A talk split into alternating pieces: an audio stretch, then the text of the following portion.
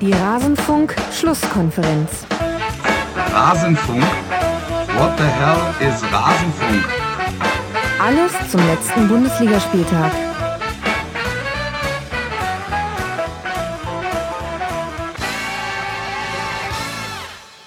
Rasenfunk, what the hell ist Rasenfunk? Das fragt sich nicht nur Wolf Fuß in einem Periscope-Stream, in dem er nach dem Rasenfunk gefragt wurde. Wir danken unserem Hörer Gageshinjo bei Twitter, der das gemacht hat und uns diesen Einspieler beschert hat. Vielleicht fragt ihr euch auch, was ist der Rasenfunk? Der Rasenfunk ist das, was ihr hier hört. Wir reden über den Bundesligaspieltag.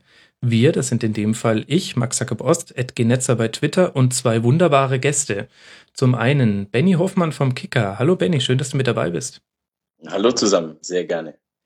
Und außerdem mit dabei Hassan Taleb bei Twitter als Ed Hassans Corner unterwegs und neuerdings auch bei YouTube zu verfolgen. Hassan, erzähl uns doch mal, was du da so treibst. Ja, erstmal Hallo in die Runde. Grüß euch, schön dabei zu sein. Ähm, ja, bei YouTube, ähm, ich bin ja jetzt einer der YouTuber, ne? Äh, ich mache das ähm, ja so ein bisschen nebenher. Nein, das nicht. das definitiv nicht. Ich kümmere mich um den FC Schalke 04. Ich habe ähm, eine wöchentliche News-Show, wo ich unter anderem, unter anderem auch den Kicker oft mit reinnehme. Ähm, und natürlich und natürlich auch noch äh, andere Blätter. Ähm, und dort will ich so ein bisschen informieren, so die Woche zusammenfassen, was auf Schalke aktuell los ist. Natürlich auch so ein bisschen Meinung dabei. Ähm, so soll das auch sein. Ähm, und dann ähm, mache ich dort noch Videos und schneide die Trainings zusammen, die ähm, öffentlichen und mache da so Highlight-Videos, die sind nicht länger als fünf Minuten. Es gefällt den Leuten, es wird sehr positiv angenommen, worüber ich natürlich auch sehr glücklich bin. Ja, und dann müssen wir mal gucken, wie es weitergeht. Mhm. Definitiv eine Cook-Empfehlung nicht nur für Schalke-Fans und vielleicht, liebe Hörer, habt ihr es euch heute auch schon gedacht, ein Schwerpunkt dieser Sendung soll tatsächlich auch auf Schalke liegen und nicht auf Dortmund. Außerdem, bevor wir starten, noch der kurze Hinweis. Heute haben wir alles ein bisschen eilig, deswegen wird diese Sendung ein bisschen kürzer als sonst. Das ist aber vielleicht auch gar nicht so schlimm, denn schon am Samstag geht's ja weiter mit der Bundesliga und ihr bekommt die volle Rasenfunkdröhnung in dieser Woche. Ich hatte es in der letzten Folge schon grob angedeutet. Es wird eine Sonderausgabe geben, nämlich nach dem Topspiel Dortmund gegen Bayern am Samstagabend nehme ich noch in der Nacht eine Folge auf mit dem Ed Surfingbird und Tobias Escher von Spielverlagerung. Die könnt ihr dann hören anstelle des Doppelpasses zum Beispiel am Sonntagvormittag. Und am Montag gibt es dann eine reguläre Schlusskonferenz, wo wir dieses Topspiel dann weitgehend außen vor lassen. Das ist auch der Sinn davon. Wir haben festgestellt, in der letzten regulären Schlusskonferenz nach dem Topspiel gingen die anderen Spiele ein bisschen unter. Das fand ich doof, deswegen dachte ich, machen wir eine eigene Sendung. Dann können alle, die sich für alles interessieren, können beide Sendungen hören. Und die, die sich nur für die anderen Spiele interessieren und das Topspiel ein bisschen overhyped finden, die können das einfach skippen. So sieht's aus. Und dann würde ich sagen, lasst uns mal in diesen Spieltag starten. Wir haben mit Benny einen ausgewiesenen Mainz-Experten zu Gast. Und das trifft sich hervorragend, denn die Überraschung des Spieltags war sicherlich, dass die Bayern schlagbar sind. Sie haben verloren, zu Hause gegen Mainz, 1 zu 2. Benny, wie hat der FSV das geschafft? Tja, das frage ich mich auch immer noch. Ähm, ich muss sagen, ähm, dass ich nach der 1 zu 0 Führung eigentlich gedacht habe, okay, jetzt kommen die Bayern richtig, ähm, jetzt werden sie noch mehr drücken, aber Mainz hat es natürlich sehr, sehr gut gemacht. Sie haben immer wieder rausgepumpt. Sie haben dieses, dieses äh, äh um den Strafraum herumspielen der Bayern, also das ja oft mal oft aussieht wie im Handball. Also dass mhm. sich wirklich eine Mannschaft um den, um den Kreis, im Handball ist es der Kreis, herum aufbaut, da den Ball zirkulieren lässt und irgendwann machst du dann den Fehler, irgendwann ist eine Lücke da oder du versuchst es aus der zweiten Reihe, im Handball wäre es dann der Schlagwurf. Ähm, das haben sie nicht zugelassen, weil sie immer wieder intelligent rausgepumpt haben, gerade in der ersten Halbzeit dann auch für für Entlastung gesorgt haben. Das war in der zweiten Halbzeit nicht mehr so der Fall. Da hätte ich gedacht, uh, jetzt brechen sie vielleicht ein, aber da haben sie auch wieder einfach diese, diese äh, Fünferkette, die sie ja gespielt haben, die haben sie höhenmäßig immer wieder variieren können. Und das hat, glaube ich, den Bayern letzten Endes offensiv den Zahn gezogen. Defensiv muss ich sagen, dass Mainz 05 gut kontern kann, das ist nun wahrlich kein Geheimnis. Ähm, da werden sich auch ähm, ähm, gerade beim 1 zu 2 Spieler wie, wie ein Juan Bernard, wie ein Douglas Costa vielleicht auch wie ein, wie ein Arturo Vidal, der der Baumgartlinger im Prinzip im 16er viel zu leicht passieren lässt, mhm. da werden die sich auch von Pep Guardiola fragen lassen müssen, ähm, Freunde, Fußball ist auch ein Körpersport, ist nicht nur Zaubern. Das hast du sehr schön zusammengefasst. Ähm, wenn man sich die Ballkontakte der Bayern anguckt, das waren tatsächlich 1070 an der Zahl, also eine durchaus oh. beeindruckende Zahl. Ja. Ähm, dann finden die aber tatsächlich äh, bis 20 Meter vor dem Tor statt und dann nimmt das rapide ab. Also Mainz hat es geschafft, den Raum bis 20 Meter vor dem eigenen Tor dicht zu machen mit einer zum Teil Fünfer, teilweise pendenden Sechserkette vielleicht sogar. Wer waren da die Schlüsselspieler? Ging das über kompaktes Stehen? Hat es dich auch überrascht, wie gut sie das umgesetzt haben? Naja, kompaktes Stehen ist schwierig, eher kompaktes Verschieben. Ähm, mhm. Das haben sie schon die ganze Vorrunde sehr, sehr gut gemacht. Ähm, das das äh, will Martin Schmidt auch so. Also dieses, dieses, ja, ich sag mal, Aufspannen eines Netzes, ähm, einfach die Räume eng zu halten, dass man Passwege eher zustellt, das haben sie auch schon in der Vorrunde sehr, sehr gut gemacht. Was jetzt noch dazu kommt, und da ist ein ganz, ganz entscheidender Faktor für mich Leon Balogun, ähm, der in der Rückrunde zum absoluten Stammspieler geworden ist, ist dieses Vorwärtsverteidigen, mhm. also dieses Rausstechen aus dieser Kette im richtigen Moment. Da gehört auch oft ein bisschen vielleicht auch Glück, aber da gehört natürlich auch viel Qualität dazu, diesen Moment zu erkennen. Und nur so kommst du zu diesen Ballgewinnen, die dann letzten Endes diese Konter einleiten, die auch einer Mannschaft wie Bayern München wehtun. Das hat Mainz 05 zusätzlich zu diesem, zu diesem Netzaufspannen jetzt in der Rückrunde noch dazu gewonnen. Und das macht sie auch so stark. Mhm. Balogun auch auf der Seite von Ribéry und Bernard, wo man den Eindruck hatte, da hat es nicht immer so ganz gestimmt in der Abstimmung, was die Rückwärtsbewegung angeht. Hassan, du warst natürlich auf Schalke während die Bayern gespielt haben. Ich vermute, ja. es ist totenstill gewesen, als da die Zwischenstände aus München durchgesagt wurden. Ähm, totenstill nicht, nein, das, äh, Leute haben sich gefreut, um ehrlich Verrückt. zu sein. Also es ist, ja, es ist schon so, wenn du dann auf den Videowürfel guckst, ne, da kommt dann immer so ein ähm, Ton, den kennen die Leute auch. Ähm, und dann kommt das, ähm, das Zwischenergebnis, ne, wenn ein Tor gefallen ist und ähm, wo der FC Bayern dann zurücklag, brachte dann, äh, ja, gab es dann schon so ein Jubel, ne, so ein bisschen jetzt nicht so riesig euphorisch oder so, aber ähm, es schwang auch so ein bisschen Verwunderung mit hinein. Mhm. Ja, was mich aber noch, äh, wenn ich darf, ähm, was mich noch interessieren würde, ist, ähm, Benny äh, Mainz 05 ähm, glaubst du denn, ähm, dass es diese aktuell gute Phase, die man unter Schmidt hat, dass sie auch ähm, so eine Konstanz da reinbringen, dass es ein Stück weit auch eine Nachhaltigkeit hat für äh, die kommenden Wochen? Es sind ja noch zehn Spiele. Ich traue Ihnen das zu für die kommenden Wochen. Ähm, man muss sehen, ähm, auch das ist ein, ist ein äh, Grund dafür, dass Mainz 05 eben in dieser Saison so, so stark ist, dass sie 39 Punkte nach 24 Spielen haben der Kader ist ähm, nicht nur auf den ersten 11, 12, 13, 14 Positionen auf einem für Mainz 05 untypisch hohem Niveau besetzt. Er ist das er ist im Prinzip auf 20 Positionen. Also ich, ich habe heute, ich habe mir heute Morgen, als ich meinen Nachdreher zum Spiel geschrieben habe, ähm, habe ich mir einfach nochmal den Kader angeguckt. Aus der Startelf von gestern sind im Prinzip bei den Feldspielern eigentlich nur zwei Leute nicht zu ersetzen. Der eine ist Yunus Mali, da haben die Mainzer noch einen in der Hinterhand mit Philipp Clement, der aber noch nicht diese Erfahrung auf Bundesliga-Niveau hat, der aber auch sehr, sehr talentiert ist. Mhm. Und der zweite ist Julian Baumgartlinger, der einfach eine unheimliche Präsenz hat, ähm, ähm der ähm, Bälle erobert, der in jeden Zweikampf geht. Und ansonsten sind die Startelf-Spieler im Prinzip fast eins zu eins zu ersetzen. Und das nicht auf einem durchschnittlichen Niveau, sondern auf einem überdurchschnittlichen Niveau. Und ähm, das macht Mainz 05 so stark. Beispiele sind Fabian Frei, Danny Latza. Also die mhm. wechseln sich da ab neben Baumgartlinger auch verletzungsbedingt. Da ist kein Qualita Qualitätsunterschied zu erkennen. Das ist bei beiden auf hohem Niveau. Beispiel 2, John Cordoba. Wer sich erinnert an die, Rück äh, an die Hinrunde, Yoshinori Muto kommt äh, aus, aus Japan vom FC Tokio junger Spieler, erste Saison in Europa, so trifft in der ersten Halbserie siebenmal. Jetzt ist der Junge verletzt. Ja, jetzt trifft halt Cordoba. Ja, mhm. Auch ein junger Spieler, der seine erste Saison in Deutschland spielt. Das ist schon äh, sehr, sehr eindrucksvoll. Und da geht auch ein ganz, ganz großes Lob an Christian Heidel, der ja bald auf Schalke anheuern wird, und auch an Martin Schmidt, äh, die beiden Köpfe der Kaderplanung. Mhm. Da hast du mir jetzt natürlich die goldene Brücke gebaut, denn das, ist das, was wahrscheinlich Hassan jetzt gerade schon das Wasser im Mund hat zusammenlaufen lassen, als du über den Kader so geschwärmt hast. Auf was darf sich der Hassan denn freuen, wenn Heidel zu Schalke kommt? Jetzt bin ich gespannt. Auf einen sehr, sehr geradlinigen Menschen.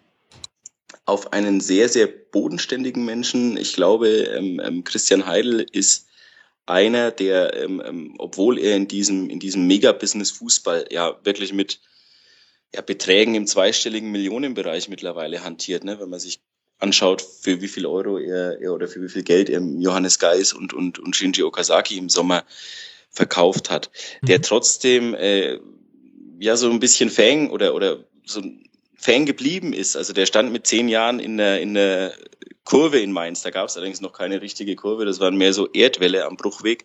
Also es war vor dem, vor dem Ausbau des alten Stadions. Ähm, ja, und ich glaube, das macht ihn auch sehr, sehr sympathisch. Das macht ihn für die, für die Zuschauer, für die Fans sympathisch. Das kommt aber auch, ähm, glaube ich, in der Führungsebene oben an. Mhm. Dazu, das wissen wir alle, ist Christian Heidel ein unglaublich guter Verhandler. Ähm, wenn man sich allein anschaut, was er bei André Schürle ähm, noch rausgeschlagen hat, ähm, was auf die ursprüngliche Ablösesumme, die Bayer Leverkusen nach Mainz überweisen musste, noch draufkommt, mit den äh, Zusatztransfers jetzt äh, von Leverkusen zu Chelsea London und von Chelsea zum VfL Wolfsburg, da muss man sagen, Hut ab. Ja, das sind jetzt insgesamt, glaube ich, äh, acht Millionen hat Leverkusen damals gezahlt.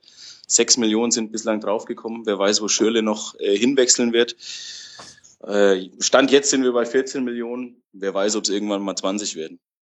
Geht das jetzt bei jedem Schürle-Wechsel so weiter? Hat er sich auch noch für den zehnten Wechsel eine Option sichern lassen, oder?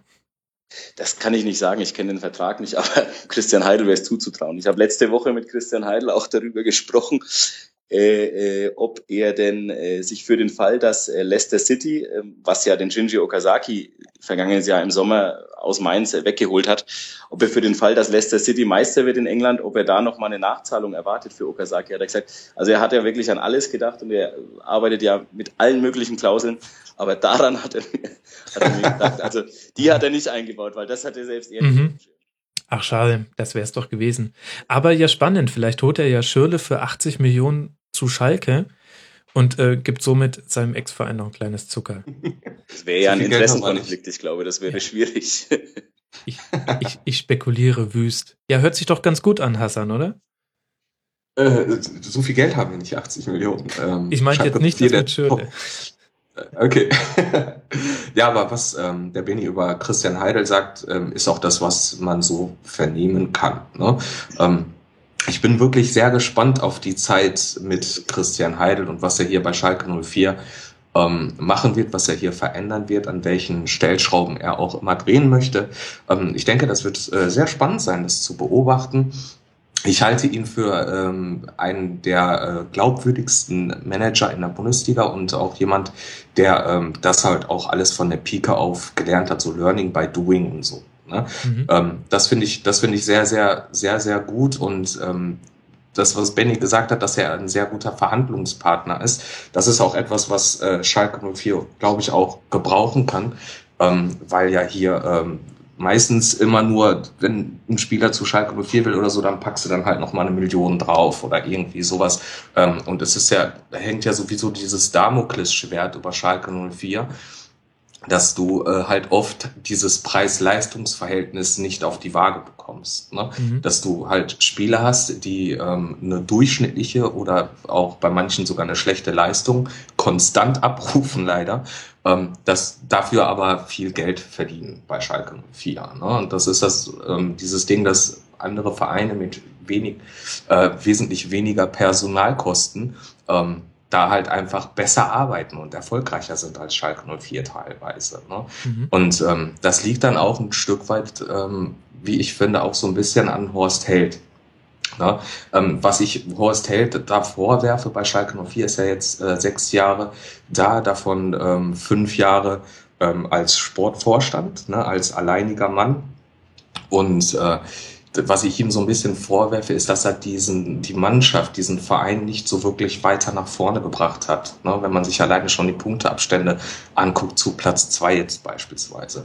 Und ähm, das Ding ist, ähm, wenn du jetzt den letzten Sommer hast, 2015, da ist ja ähm, Verfang gegangen, ähm, da ist Draxler gegangen. Ähm, die drei Jahre zuvor, wo Schalke 04 Champions League gespielt hat, ist der einzige Leistungsträger, den Schalke 04 ähm, verloren hat, das war Raoul 2000, 2012. Und ähm, wenn du dann drei Jahre Champions League Fußball hast, du generierst Einnahmen und die Mannschaft hat nur einen einzigen Leistungsträger verloren, ist also eigentlich im Kern dann zusammengeblieben, hat sich allerdings nicht weiterentwickelt. Na, ähm, dann ist es etwas, was du ähm, nicht gut finden kannst. Und das mache ich Horst Held so ein bisschen, bisschen zum Vorwurf. Er ist ähm, sehr netter ja, Kerl, sehr sehr umgänglicher Kerl auf jeden Fall. Ähm, ich habe ihn ja auch schon mehrmals im Interview gehabt, ähm, dreimal insgesamt. Und ähm, da hat er immer einen sehr aufgeräumten Eindruck gemacht. Macht er ja jetzt auch. Ne? Aber ähm, das ist so der einzige Kritikpunkt, den ich ähm, an ihm habe, ist, ähm, dass er Schalke 04 ähm, an sich nicht wirklich weiterentwickelt hat.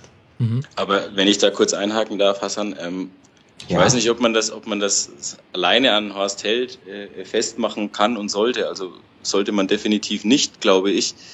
Ähm, das wird auch äh, interessant zu beobachten sein, wenn Christian Heidel auf Schalke anheuert. Ähm, ich glaube, bei Schalke reden zu viele mit, irgendwo aus dem, aus dem Hintergrund. Das ist zumindest der Eindruck, den ich habe. Ich kenne jetzt die Vereinsstrukturen nicht ähm, ähm, en Detail, aber Christian Heidel wird dort auch nur Erfolg haben, wenn ihn ähm, ähm, der Aufsichtsrat und allen voran Clemens Tönnies machen lässt. Christian Heil ist auch jemand, der in Mainz über ein Vierteljahrhundert quasi als Alleinherrscher fungiert hat. Also Harald Stutz hat vor allem repräsentative Aufgaben wahrgenommen, aber der Macher, derjenige, der Entscheidungen getroffen hat und auch angeschoben hat, und da meine ich jetzt nicht nur im sportlichen Bereich, sondern auch im Bereich Infrastruktur, Stichwort Bau Kofas Arena, Stichwort äh, äh, Vertrag mit Infront äh, vergangenen Sommer. Das ist Christian Heidel gewesen.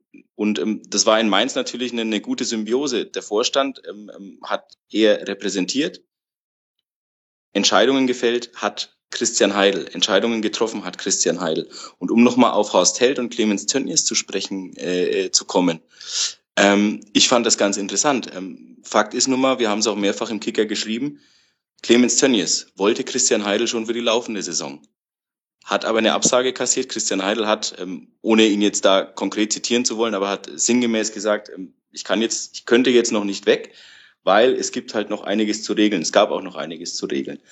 Ähm, daraufhin stellt sich Clemens Tönnies, ich meine im Juni war es gewesen, ähm, Hassan weiß das bestimmt äh, detaillierter, wann es konkret war, bei einer Mitgliederversammlung oder Jahreshauptversammlung hin und sagt, wir glauben an Horst Held und wir wollen, ne, das ist unser Mann. Ähm, da muss ich mal fragen. Bitte? Es war im Mai. Im Mai. War, war im Mai, aber es, es hat sich zeitlich definitiv überschnitten und gleichzeitig hat er an Christian Heidel gebaggert schon. Und da muss ich sagen, naja, das ist ein, in gewisser Weise kann ich es verstehen, du musst in diesem ja. Geschäft äh, zweigleisig planen. Ähm, ähm, in gewisser Weise hat es natürlich auch einen ganz, ganz faden Beigeschmack. Und äh, da muss ich jetzt auch sagen, da ziehe ich ein bisschen meinen Hut vor Horst Held, der das mit einer Engelsgeduld jetzt zu Ende bringt. Und ähm, ähm, aber sicherlich, es ist sicherlich was dran, dass auf Schalke oder mhm. dass auf Schalke eigentlich kein großer Fortschritt zu erkennen ist. Ich finde es immer ja. ganz interessant. Ähm, vor der Saison hat man gesagt, es ist ein Übergangsjahr auf Schalke. Ähm, Hassan weiß das bestimmt besser. Ähm, hat man das vor der vergangenen Saison nicht auch gesagt? Das wird ein Übergangsjahr? Also ja, es ist also ein Übergangsjahr gibt es auf Schalke nicht. Also, er ist ja immer von ähm, einem zum anderen Trainer ein Übergang. Also stimmt ja. Ja. das, ist, das ist was Wahres dran, ja, definitiv. Ne? Aber ähm, um nochmal zu äh, Clemens Tönnies ähm, zu kommen, ihr habt ja schon ähm, im Kicker äh, ähm, äh, ja auch diese ähm, Geschichte geschrieben bezüglich Max Eberl, habt ihr ja auch in den Orbit geschossen. Ne? Ähm, wo ähm, sich Clemens Tönnies noch eine krachende Absage äh, abgeholt hat. Ne? Mhm. Und dann auf der, Jahres, auf der Jahreshauptversammlung, da ähm, bekommt Horst Held dann irgendwie einen klaren Auftrag von den Mitgliedern. Ne, als er auf die Bühne gekommen ist, ich war ja vor Ort, ähm, gab es Pfiffe. Ähm, als er von der Bühne runtergegangen ist, nach einer wirklich flammenden Rede, gab es Applaus für ihn. Und mhm. es, man hatte so das Gefühl, dass Schalker Volk ähm, gibt ihm noch mal eine letzte Chance. Er hat Fehler eingeräumt. Ähm, hat gesagt, es war eine beschissene letzte Saison. Ich habe Fehler gemacht und ich will es besser machen. Ich will das korrigieren. Und ähm, das Schalker Publikum wollte ihm diese Chance geben, aber im Hintergrund hat Clemens Tönnies dann kurz danach, ich glaube, die erste Kontaktaufnahme, ich weiß nicht, wann die war, Juni oder was, zu Christian Heidel. Die war, die ähm, war im Mai, die war im Mai. Die war schon im Mai. Jeder, jeder spricht, jeder spricht immer von Juni, aber die erste Kontaktaufnahme gab es im Mai 2015. Alles klar. Danke für die Aufklärung, das ist gut. ähm, nee, nee, weil dann siehst du ja, dass er es, wie du es ja auch vorhin schon angesprochen hattest, parallel gemacht hat. Ne? Und Clemens Tönnies hat ja auch auf der Jahreshauptversammlung gesagt, Horst, nach der Rede, äh, Horst, an diesen Worten wirst du gemessen. Ja? Ähm, also jeder dachte, Horst Held bekommt jetzt seine letzte Chance. So, aber Clemens Tönnies hat dann im Hintergrund, ja, im Hintergrund, im Hintergrund entschieden. Also das ist dann immer schon so ein bisschen dann auch, ähm, auch merkwürdig. Ne? Also dieses Handeln von Clemens Tönnies. Mhm. Also wenn wir jetzt schon so tief mit beiden Beinen im Schalke-Segment stehen, dann schmeiße ich meine Sendungsplanung um und wir nehmen jetzt auch dann das Spiel äh, Schalke gegen HSV rein. 3 zu 2 gewonnen zu Hause, denn zur aktuellen Situation gehört ja nicht nur Heidel, das ist ja etwas, was in die Zukunft weist und gleichzeitig mit der Heldsituation auch mit der Gegenwart zu tun hat, sondern wir haben ja auch noch eine sportliche Situation, die nicht so rosig aussieht, mit Ausscheiden aus Europa League, mit merkwürdigen Aussagen vom Breitenreiter am Tag vor der Europa League. Ich möchte so weit kommen wie möglich und äh, ins Finale, glaube ich. Und am Tag danach, ja, dass immer alle davon ausgehen, dass wir einen Titel gewinnen, das ist halt auch, da können wir ja nur schlecht spielen unter diesem Druck. Also bisschen hin und her. Wie ist denn die Gemengelage gerade auf Schalke? Also das eine Element haben wir jetzt schon so ein bisschen, den Kopf haben wir jetzt schon ein bisschen analysiert. Horst Held ähm, hat es nicht geschafft, über Jahre hinweg da den Club weiterzubringen. Gleichzeitig haben wir, finde ich, auch schon indirekt über Clemens Tönnies gesprochen, wo man sich auch fragen kann, ist das alles so lauter, so wie er sich verhält und ähm, stimmt da immer das, was er sagt, mit dem, was er tut, überein? Haben wir, glaube ich, schon festgestellt, dass dem nicht immer so ist. Und jetzt haben wir ja als dritte aktuell handelnde Person André Breitenreiter. Wie stehst du denn zu ihm, Hassan? Ähm, ich bin von André Breitenreiter, ist auch meine persönliche Meinung, noch nicht so wirklich überzeugt. Ich glaube, das passt aktuell nicht. Und ich denke auch, dass André Breitenreiter keine Ära beim FC Schalke 04 prägen kann. Das ist äh, so wie ich augenblicklich denke. Ich lasse mich da gerne eines Besseren belehren, dann, äh, denn dann hat der FC Schalke viel Erfolg und das wünsche ich mir natürlich auch als Mitglied äh, des Clubs. Einzig und allein, ähm, ich glaube da nicht so wirklich dran. Ähm, andere Breitenreiter, es scheiden sich so ein bisschen, bisschen so die, die Geister dran. Der dir große Schlamann von Sky hat ja vor ein paar Wochen eine Knallergeschichte rausgebracht, die ja auch hier auf Schalke so ein bisschen für so ein kleines Beben gesorgt hat ähm, als er geschrieben hat, ähm, als er gesagt hat, dass ähm, André Breitenreiter sich mit verschiedenen Mitarbeitern, also auch offenbar nicht wenigen Mitarbeitern, ähm, beim FC Schalke 04 verscherzt hat. Er sei beratungsresistent, ähm, hat er da gesagt. Und aus der Mannschaft sei zu hören, dass er ähm, in Sachen Analysen, taktische Einstellungen, bla bla bla, da auch Defizite hat. Ne? Und das ist dann halt auch etwas, was, wo, was mich dann auch ein Stück weit nachdenklich macht. Ne? wenn man jetzt allein auf die Ergebnisse guckt und äh, wie Schalke 04 jetzt in den letzten Wochen Fußball gespielt hat, das war am Anfang der Saison alles wunderbar, alles herrlich. Die Spiele gewonnen, ich glaube sechs Stück in Folge.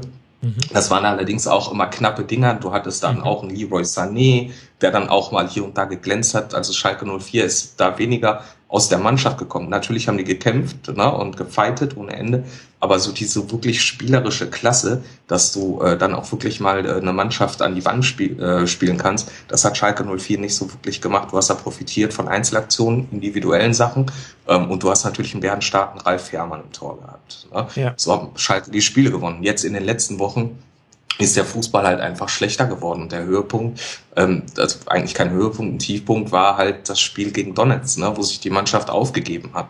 Und ähm, das ist, das war so die Rückkehr zum Rumpelfußball, dieses so kein Selbstvertrauen haben. Ich habe das bei Westline ja auch schon geschrieben, dass ich Schalke 04 mehr zutrauen soll. Ja, ne, also äh, Schalke 04 ist äh, der zweitgrößte Verein, was die Mitglieder angeht. Man zahlt da sehr hohe Gehälter und ähm, dann kann man eigentlich dann auch erwarten, dass äh, die Mannschaft ein bisschen besseren Fußball spielt, als sie in den letzten Wochen gezeigt hat. Um das mal abzubrechen zu André Breitenreiter, es hat sich äh, an, den, an der Situation ja nichts Großartiges geändert. Es ist immer noch äh, dasselbe wie unter Jens Keller beispielsweise, ne, dass Schalke mal ein paar Spiele gewinnt. Ähm, Was man als vernichtendes so Urteil ja sehen könnte, oder? Also wenn ich mir erinnere, könnte man theoretisch wie Jens Keller vom Hof gejagt wurde, trotz ja eigentlich also die Inkonstanz war damals das Problem. Er hat ja vom Punkteschnitt her nicht wenig Spiele gewonnen. Ist da sogar mhm. mit vorne dabei unter den Top-Trennern auf Schalke. Aber es war halt immer so, ja. gewonnen, verloren, gewonnen, verloren. Es war für Tipp, für Kicktipp war es eigentlich ganz angenehm. ich hatte da auch nie so Probleme mit Jens Keller. Aber das sollte weg. Und dann kam Di Matteo und nein, das hat nicht funktioniert. jetzt Breitenreiter ja. und wir sehen, dass mit der Konstanz haut wieder nicht so ganz hin. Ist es. Genau. Liegen dann die eigentlichen Gründe nicht vielleicht auch tiefer? Kaderstruktur, vielleicht tatsächlich die, die auch Anspruchshaltung oder zumindest die, ähm, das Medienumfeld auf Schalke? Vielleicht auch, dass hin und wieder der Vorstandsvorsitzende ein Interview zu viel gibt und damit für Unruhe sorgt. Ich weiß es nicht. Darf ich da kurz einhaken? Na klar. Auch wenn ich, auch wenn ich natürlich äh, äh, nicht in Gelsenkirchen äh, sitze wie, wie Hassan, aber ich sag mal, das sind ja genau die Zeichen, also diese Inkonstanz. Ähm, das ist ja genau das, was eine extrem junge Mannschaft ausmacht. Und ich, ich bin bei Schalke immer so am, am, am Schauen nach den Köpfen. Okay, du hast einen Ralf Fährmann, der hat eine gewisse Erfahrung, der hat eine ganz hohe Qualität. Ähm, aber gerade in diesem ne, in, in dieser Kreativzentrale, da hast du unheimlich talentierte Spieler. Ein Johannes Geis ist ein mhm. großes Talent, ein Leon Goretzka ist ein großes Talent, ein Max Meyer ist ein großes Talent. Dann jemand, der für die besonderen Momente sorgen kann, ist Leroy Sané. Aber, und das haben die ja alle äh, äh gemein, ähm, das sind alles ganz junge Kerle. Leroy Sané ja mit, mit, mit 19 noch, 19 glaube ich, oder Hassan? 20 inzwischen, seit dem 11. Ja, 20, 20, okay. ja dann äh, herzlichen Glückwunsch nachträglich, auch wenn schon ein bisschen her ist.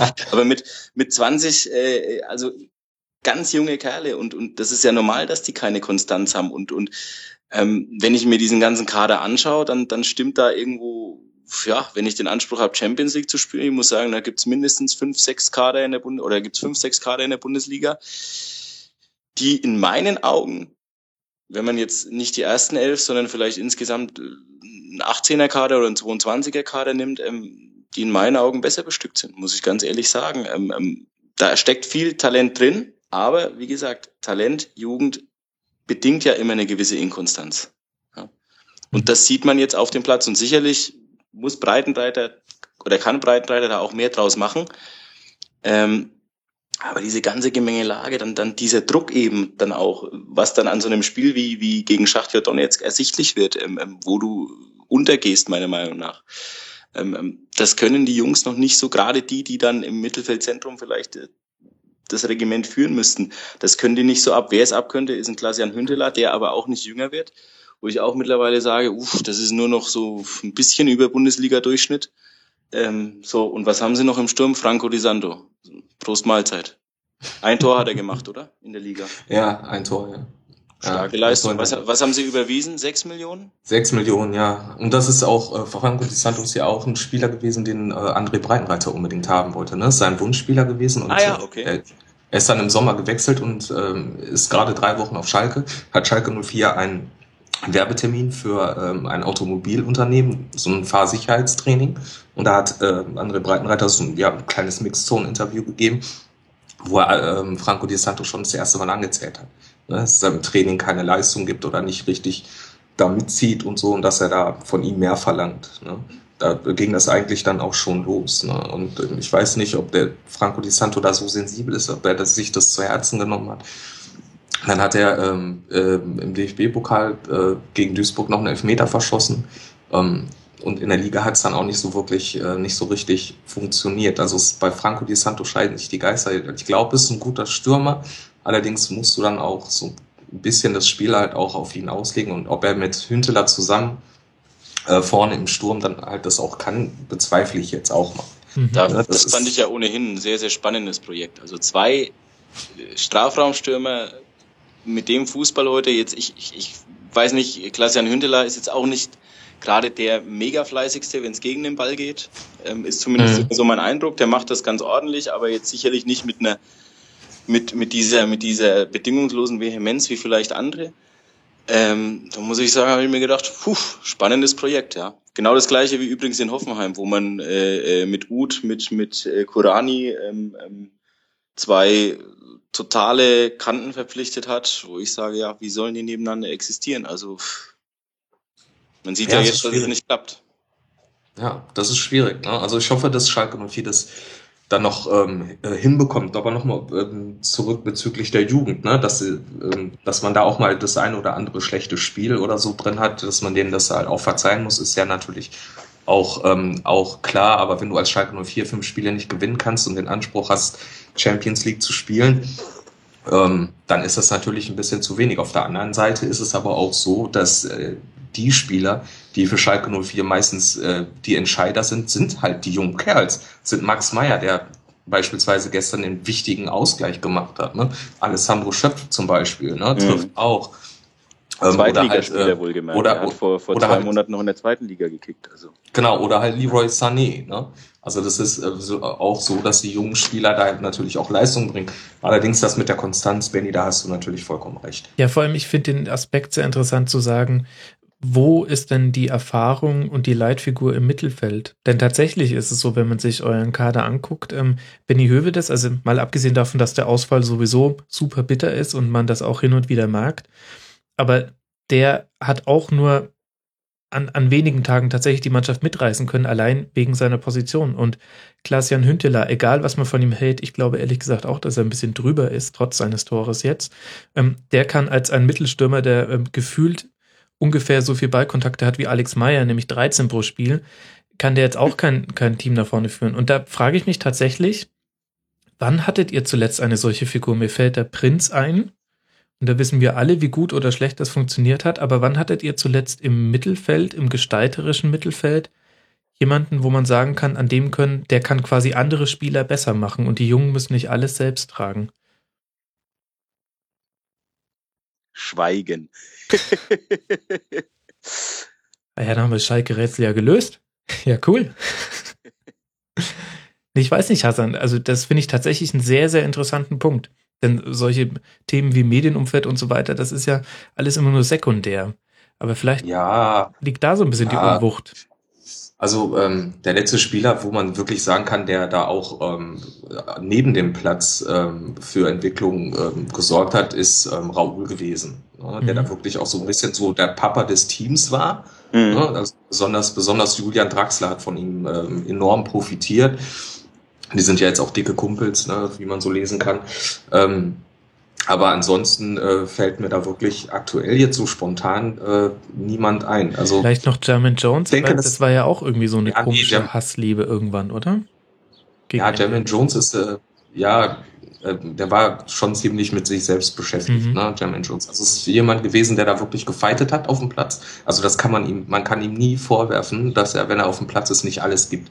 Also das hat Jermaine Jones immer gemacht, aber er hat dann halt auch immer irgendwie so ein paar Dinger drin, ne, wo er zum Beispiel mal Reus auf den Fuß tritt, ne, der sowieso schon irgendwie einen gebrochenen Zeh hatte und damit gespielt hat und so eine Sachen. Und das ist dann, der hat mit sich selber halt so viel zu tun mhm. gehabt. Das ist dann auch nicht dann jemand, der, ähm, den du wirklich so wie bei Raoul halt als Papa des Teams bezeichnen kannst. Ne? Ähm, ich glaube, dass äh, so ein Spieler ähm, Johannes Geis werden kann. Ne? Er ist jetzt selber 22 Absolut. Jahre alt. Ich glaube, dass er so ein Spieler werden kann. Er ist es noch nicht. Ähm, das hilft euch ja für jetzt nicht weiter, das ist doch das Problem. Das ihr, habt ja, ihr habt ja so ein wahnsinniges Potenzial im Kader. Deswegen könnte man ja auch diese, diese These, die Benny aufgestellt hat, von wegen, es gibt noch fünf, sechs andere Vereine mit einem 18er Kader, die besser sind. Da kann man auch ganz leidenschaftlich gegen argumentieren, je nachdem, wie groß oder gering man Talent schätzt. Weil Talent ist unglaublich viel vorhanden, gerade in der Offensive. Aber das hilft euch ja aktuell nicht weiter, wenn ihr zwar auf Platz sechs steht, vor euch aber zum Beispiel Mainz, das würde mich schon wahnsinnig ärgern, und ähm, zwar jetzt drei Punkte Vorsprung auf Leverkusen, aber vielleicht wachen die noch auf. Das, also ihr braucht ja jetzt jemanden. Ja, nur jetzt kriegst du ja niemanden. Ne? Also du musst gucken, dass du mhm. einen Umbruch machst. Also was heißt Umbruch? Das ist halt immer so ein starkes Wort im Fußball. Der Kader hat sich ja schon verändert. Ähm, letzten Sommer, wie ich es ähm, ja auch gesagt habe, dass Jefferson Verfahren gegangen ist. Ähm, mhm. Julian Draxler ist gegangen und ich glaube, dass Schalke 04 in diesem Sommer den Kader umstrukturieren sollte. Ne? Dass du dich von, dass du dich von Spielern trennst, von denen du nicht überzeugt bist, die ohnehin sehr viel verdienen und ähm, dass du guckst, ähm, da vielleicht auch den einen oder anderen erfahrenen Mann mit reinzubringen. Ne? Also es ist ja, du kannst nicht immer alles mit Jugend machen. Ne? Also die Knappenschmiede, die liefert da natürlich Jahr für Jahr und so. Und mit Norbert Elgert haben wir da wirklich in der U19 jemanden, das ist für mich der beste Jugendtrainer, den Deutschland hat. Mhm. Ähm, das ist auch alles, das ist auch alles super. Ähm, äh, aber ich, vielleicht muss man das Durchschnittsalter der Mannschaft ähm, ein bisschen erhöhen und ähm, dieses ganze ähm, ähm, Jugend reinbringen, das nicht so inflationär zu machen. Äh, das, ja. Darf ich kurz einhaken? aber hm? das ist, das ist doch genau der Punkt. Ähm, ich halte Norbert Elgert auch für, für einen der besten oder wie du sagst, vielleicht den besten ähm, ähm, im, im Juniorenbereich in Deutschland. Das ist wirklich ganz große Schule. Jeder schwärmt von der knappen Schmiede. Aber im Endeffekt, was ist in den letzten Jahren oben angekommen? Was, ähm, Draxler, Meier, Sané. Ja, aber vielleicht Draxler, auch mal die Jahre, die Jahre davor.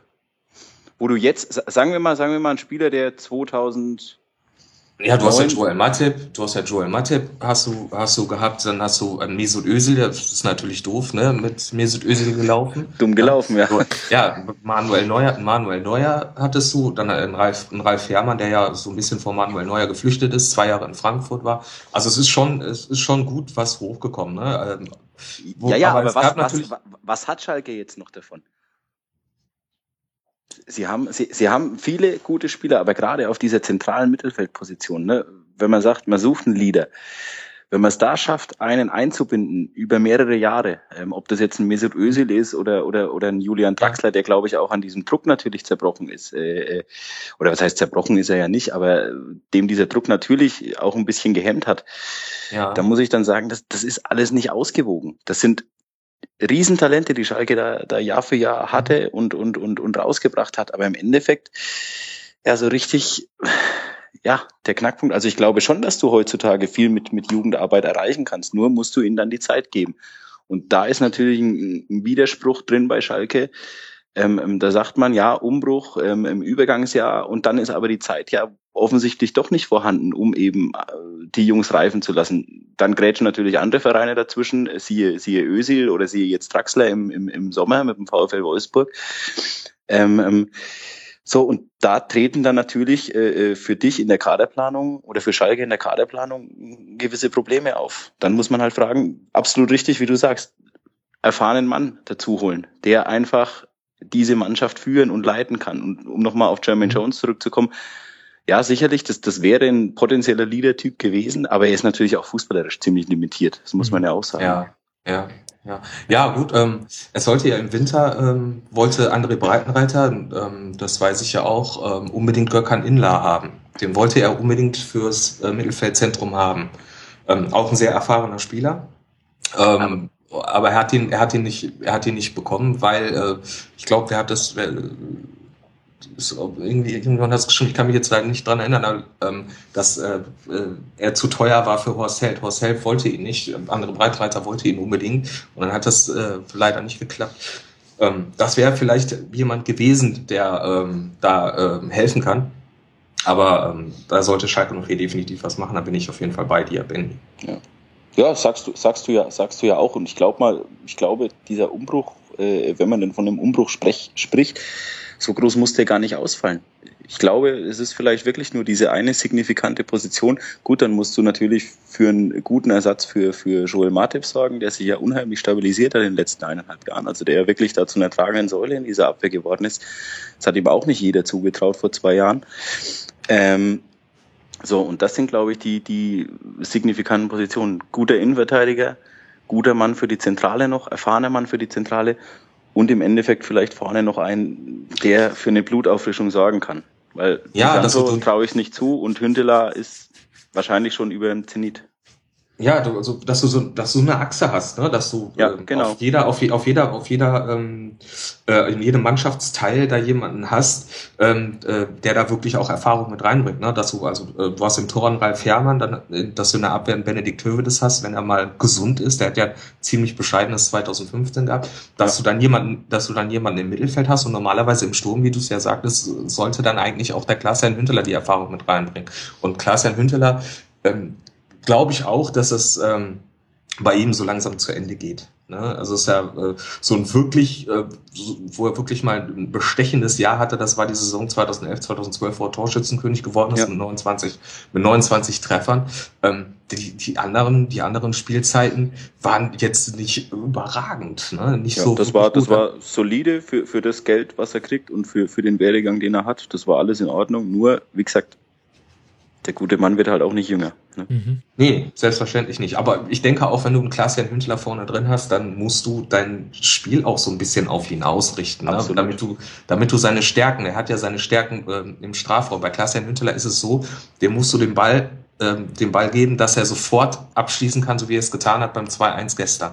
Mhm. Ne, dass du, dass du eine Flanke hast oder dass du dem mal einen Pass äh, in den 16er haust, dass er nur noch abschließen muss. Sobald Klaas-Jan Hünteler den Ball annehmen muss, kommen seine äh, technischen Fähigkeiten, die äh, normal sind. Äh, allerdings ist das nicht überragend und da hat er dann Schwierigkeiten. Wenn er den Ball annehmen muss, dann irgendwas zu machen, da wird's dann ein bisschen äh, eng für ihn. Ne?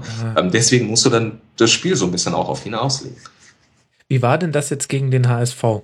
Um jetzt dann vielleicht doch mal kurz zum Spiel zu kommen.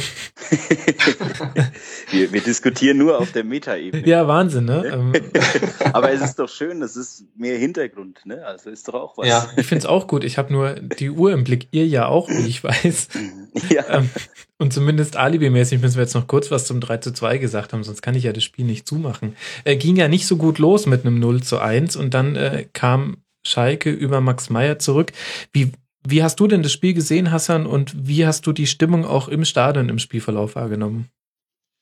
Ja, ich saß ja auf der Gegengerade im äh, Rolliblock und ähm, die Stimmung war ähm, positiv erstmal, ne? Und dann hast, äh, hat Sakai den, macht Sakai den Freistoß und dann gibt's dieses Missverständnis mit Roman Neustädter und Ralf Fährmann und der Ball landet im Tor ähm, das ist dann so wieder diese, dann fängst du an zu denken, das ist wieder diese typische Situation. Ne? Fünf Spiele nicht gewonnen, es läuft halt einfach nicht. Ne? Und die Leute im Block waren schon auch ziemlich genervt langsam. Ne? Dann allerdings mit der Zeit ähm, ist Schalke besser ins Spiel gekommen und äh, hatte auch die ein oder andere Chance gehabt. Dann äh, wurde ein, wie ich finde, äh, Elfmeter nicht gegeben ne, an Alessandro Schöpf, das Foul. Ähm, das äh, war äh, meiner Meinung nach ein Elfmeter, ähm, wurde nicht gegeben. Und äh, ich glaube, dass das äh, nicht gegeben hat, könnte eventuell auch ein Stück weit geholfen haben, diese Stimmung zu verbessern, weil man dann mhm. äh, so ein bisschen so diesen Zusammenschluss hatte. Alle haben den Schiri ausgepfiffen Ne? Mhm. Und dann war auch, dann war die Kurve da und äh, es wurde richtig laut und ich glaube, dass es die Mannschaft dann auch wirklich auch gepusht hat und sie haben ja dann auch ein, ähm, ein gutes Spiel gemacht und wie ich finde, dann halt auch eine, eine Reaktion gezeigt. Ne? Da muss natürlich auch hier und da Glück haben, dass der ein oder andere Ball mal genau kommt und dass er dann auch mal drin landet. Ähm, das hat Schalke 04 aber gestern schon gut gemacht, finde ich. Und wie ist jetzt die Perspektive? Denn ich hatte den Eindruck, dieses Ausscheiden in der Europa League, vor allem die Art und Weise, das hat schon richtig reingehauen, auch von der Stimmung her. Ähm, ich hatte auch den Eindruck, ja. dass es nicht ganz so positiv war vor dem Spiel, aber ich lasse mich da, also ich verlasse mich da sehr gerne auf denjenigen, der auch im Stadion war. Ähm, was macht denn das jetzt mit der Saison? Also jetzt Platz 6. Ähm, das ist ja das Minimum, was jetzt sein muss, oder? Ja, also international dabei sein ähm, sollte Schalke 04 gelingen. Also wir spielen ja jetzt, ähm, war jetzt das sechste Jahr in Folge, wo sie international spielen. Ähm, davon viermal Champions League, zweimal Europa League. Und ähm, äh, international sollte Schalke 04 definitiv spielen. Wenn sie nicht international spielen, bekommt André Breitenreiter definitiv ein Problem. Ähm, ich denke, dass Schalke 04 äh, schon auch die Klasse hat, ähm, zumindest die Europa League ähm, zu erreichen. Ob es dann für die Champions League reicht, muss man am Ende sehen. Vielleicht landen sie mit Glück auf Platz 4 und dann haben sie noch zwei Qualifikationsspiele für die Champions League, die man dann gucken kann. Ähm, da muss man halt gucken. Ich glaube, dass Schalke 04 die Klasse hat, definitiv. Ähm, allerdings braucht Schalke 04 dafür dann auch ein bisschen Konstanz. Das Gute ist ja, wenn äh, es nicht so ein Schneckenrennen wäre um die internationalen Plätze, ähm, dann wäre Schalke dann 04 da auch wirklich nicht mehr dabei, weil die schon ziemlich einen Aderlass hatten, was Punkte angeht in den letzten Wochen. Ne? Mhm. Spiele nicht gewonnen. Glücklicherweise haben die anderen auch nicht regelmäßig gepunktet, sonst wäre Schalke 04 da schon längst aus dem Rennen raus. Und kannst du dich aber noch an den Herbst dieser Hinserie erinnern? Die Problematik, ja. die ich so ein bisschen als Außenstehender sehe, ist, ihr habt in der letzten Saison am Anfang der Saison sehr gut gepunktet, das hast du ja auch schon angesprochen. Und dann mhm. kam ein sehr schmerzhafter Herbst, der euch jetzt ja wieder bevorsteht in der Rückserie. Also ich würde sagen, das geht so los Mitte März mit dem Auswärtsspiel bei Hertha, Heimspiel gegen Gladbach, Auswärts Ingolstadt, Heimspiel gegen Dortmund, Auswärtsspiel bei den Bayern, Heimspiel gegen Leverkusen. Das waren alle. Spiele, wo sehr wenige Punkte runtergefallen sind in der Hinrunde. Macht dir das keine Sorgen, dass man jetzt ausgerechnet sich eine Schwächephase erlaubt in der Phase, wo man eigentlich vielleicht mehr Punkte hätte einsammeln müssen, um diese schwierigeren Spiele zu überstehen? Ja, so eine, so eine Art ein kleines Punktepolster, ne, dass man so ein bisschen vorarbeitet. Also ganz klein ist es ja da, drei Punkte auf Leverkusen, aber ja, ja, ja, gut, okay. Also wenn du das vergleichst dann mit, mit der Hinserie, also Schalke 04 hätte normalerweise auch das Spiel in Leverkusen ähm, gewonnen. Ne? Also kriegt der Rita einen Ball an den Kopf. Ne? Dann hast du das Spiel gegen, gegen Bayern München, wo äh, Alaba schießt, der trifft die Hacke von Leon Goretzka und der Ball landet genau, aber wirklich genau in den Knick. Das ist auch schon Pech gewesen. Da hat Schalke 04 nicht wirklich schlecht gespielt in den Spielen. Ne? Das ist, finde ich, in manchen Situationen dann halt auch ein bisschen Pech und dann kann so ein Spiel dann halt einfach diesen äh, Verlauf dann nehmen. Jetzt ähm, mit Blick auf die, ähm, auf die Rückrunde ist es so, dass ähm, die Spiele selbstverständlich auch erstmal noch gespielt werden müssen. Und ich befürchte, dass es äh, da sehr eng werden kann. Aber ähm, ich kann da nicht die Glaskugel auspacken und äh, da sagen jetzt, ähm, oh nee, das, ich erwarte jetzt, dass das da nicht so gut wird oder sowas. Das kann ich nicht sagen. Ich schauen. Ich habe zwar nicht so ein wirklich gutes Gefühl, so, das kann ich schon sagen, ähm, aber mal schauen. Ähm, da müssen wir halt einfach mal rein und gucken. Mhm. Einfach mal reingucken, das Motto des Rasenfunk. Ähm, Gibt es noch irgendetwas zum HSV vielleicht zu sagen? Ich weiß nicht, Benny, äh, wie, wie, wie siehst du denn die aktuelle Entwicklung beim HSV? Die meandern so ein bisschen rum, haben sich, mhm. ähm, haben sich erarbeitet, dass, dass es trotzdem so aussieht, als würden sie nicht mehr hinten reinrutschen. Muss man das jetzt ernüchternd sehen oder ist man da vielleicht auch schon wieder zu vergesslich, was die vergangenen Spielzeiten angeht? Mm, ich glaube, man ist ein bisschen zu vergesslich, was die letzten, was die letzten Jahre angeht, ja. Also es wird jetzt sicherlich auch eine Nagelprobe für Bruno Labbadia. Das ist die erste große Krise, die er, die er in Hamburg äh, jetzt in seiner, in seiner aktuellen, in seiner zweiten Amtszeit äh, beim HSV zu meistern hat. Ähm, wenn man sieht, wie er, wie er die Mannschaft äh, da letztes Jahr äh, äh, emotionalisieren konnte vor den Relegationsspielen, wie er die Mannschaft mitreißen konnte, dann ist es ihm zuzutrauen, dass er das auch in der jetzigen Situation hinkriegt. Und im Endeffekt, wenn man sich jetzt mal den Hamburger Kader anschaut, da ist dann doch viel Substanz drin. Also mhm. ein bisschen hinken sie schon den Ansprüchen hinterher. Aber wie gesagt, man darf nicht, man darf nicht vergessen, wo kommt denn der HSV her? Sie haben, sie haben zweimal, zweimal äh, äh, die Relegation spielen müssen ähm, ähm, in den letzten beiden Jahren.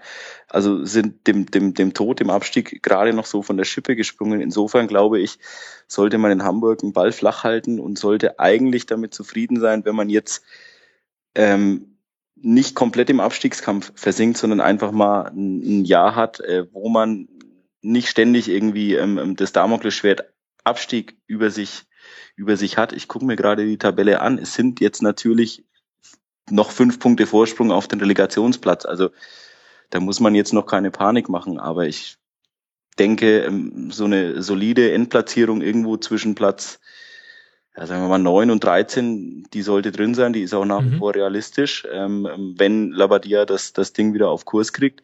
Und damit muss man mehr als zufrieden sein vor dem Hintergrund der beiden Fastabstiege. Mhm. Ich glaube, im Großen Sehe ich genauso. ist man das ja auch. Und haben wir ja, damit quasi uns darauf geeinigt, dass der HSV gerade ein Übergangsjahr hat? haben, wir nicht, haben wir nicht alle ein bisschen Übergangsjahr? Sind wir nicht alle ein bisschen Bluna? Ja, nicht alle, ja. Äh, also runter kriegen wir dann äh, dieses Segment. Ähm, nicht mehr zu. Ähm, und lasst uns mal weiter im Spieltag gucken, denn das große Glück für Schalke, was wir jetzt schon mehrfach indirekt thematisiert haben, ist ja unter anderem, dass Bayer Leverkusen sich einen Ausrutscher geleistet hat und nicht den ersten in den letzten Spielen. Zu Hause gegen den SV Werder Bremen, der noch in der letzten Rasenfunkfolge wirkte wie jemand, der schon sechs Füße tief unter der Erde liegt. Zu Hause 1 zu 4 verloren. Die unfassbare Show des Claudio Pizarro. Benny, was gibt's denn dazu zu sagen? Tja, Claudio, guter Rotfein, ne? Je älter, desto besser. ja, er macht den Seroberto nur so, dass man es diesmal mitbekommt. Also Seroberto ja, ja. kickt ja auch immer noch. Wahnsinn. Ja, ja, ja. Kostet das jetzt drei Euro für mich oder wie ist das? Nee, wir sind da. Wir sind da. Okay. Ja, das darf schon mal sein. Das ist, ja. wir zahlen keine drei Euro und dafür laden wir aber auch nicht Glashäufer Umlauf für irgendein so Spaßding ein. Okay. für eine Challenge, ja. Ähm, ja, bei Bayer Leverkusen, da, da, da bin ich auch irgendwie ja, immer wieder überrascht, ähm, ähm, wie, wie wenig konstant eine Mannschaft ihr vorhandenes Potenzial nutzen kann. Also ich habe sie, ich habe Bayer Leverkusen das erste Mal live gesehen, ähm, jetzt in dieser Zusammensetzung. Klar, da kam im Sommer noch der ein oder andere dazu, aber ich habe Bayer das erste Mal live gesehen, vergangene Saison in der Rückrunde in Mainz. Da mhm. haben sie 3 zu 2 gewonnen. Das hört sich erstmal knapp an, ähm, ist aber dahingehend oder ist aber so zu erklären, dass Mainz in den letzten zehn Minuten, glaube ich, zwei Elfmeter bekommen hat, äh, äh beide verwandelt von Chachul Kuh, wodurch es dann nochmal spannend wurde. Aber man muss sagen, in den ersten 80 Minuten hat Bayer Leverkusen Mainz 05 so dermaßen an die Wand gespielt und da habe ich gesagt, mein lieber Scholli, Leverkusen, das war bis zu diesem Zeitpunkt die beste Mannschaft, die ich in der letzten Saison ähm, ähm, gesehen habe. Das war ein überragendes äh, Pressing, was die aufgezogen haben. Das war überragend ähm, ähm, strukturiertes Spiel nach vorne, wirklich mit direktem Zug zum Tor. Und ähm, wenn es kurz vor Schluss nicht 3-0, sondern 5-0 steht für Bayer, dann braucht sich in Mainz keiner zu beschweren. Mhm. So, jetzt habe ich Bayer Leverkusen am Sonntag in Mainz gesehen.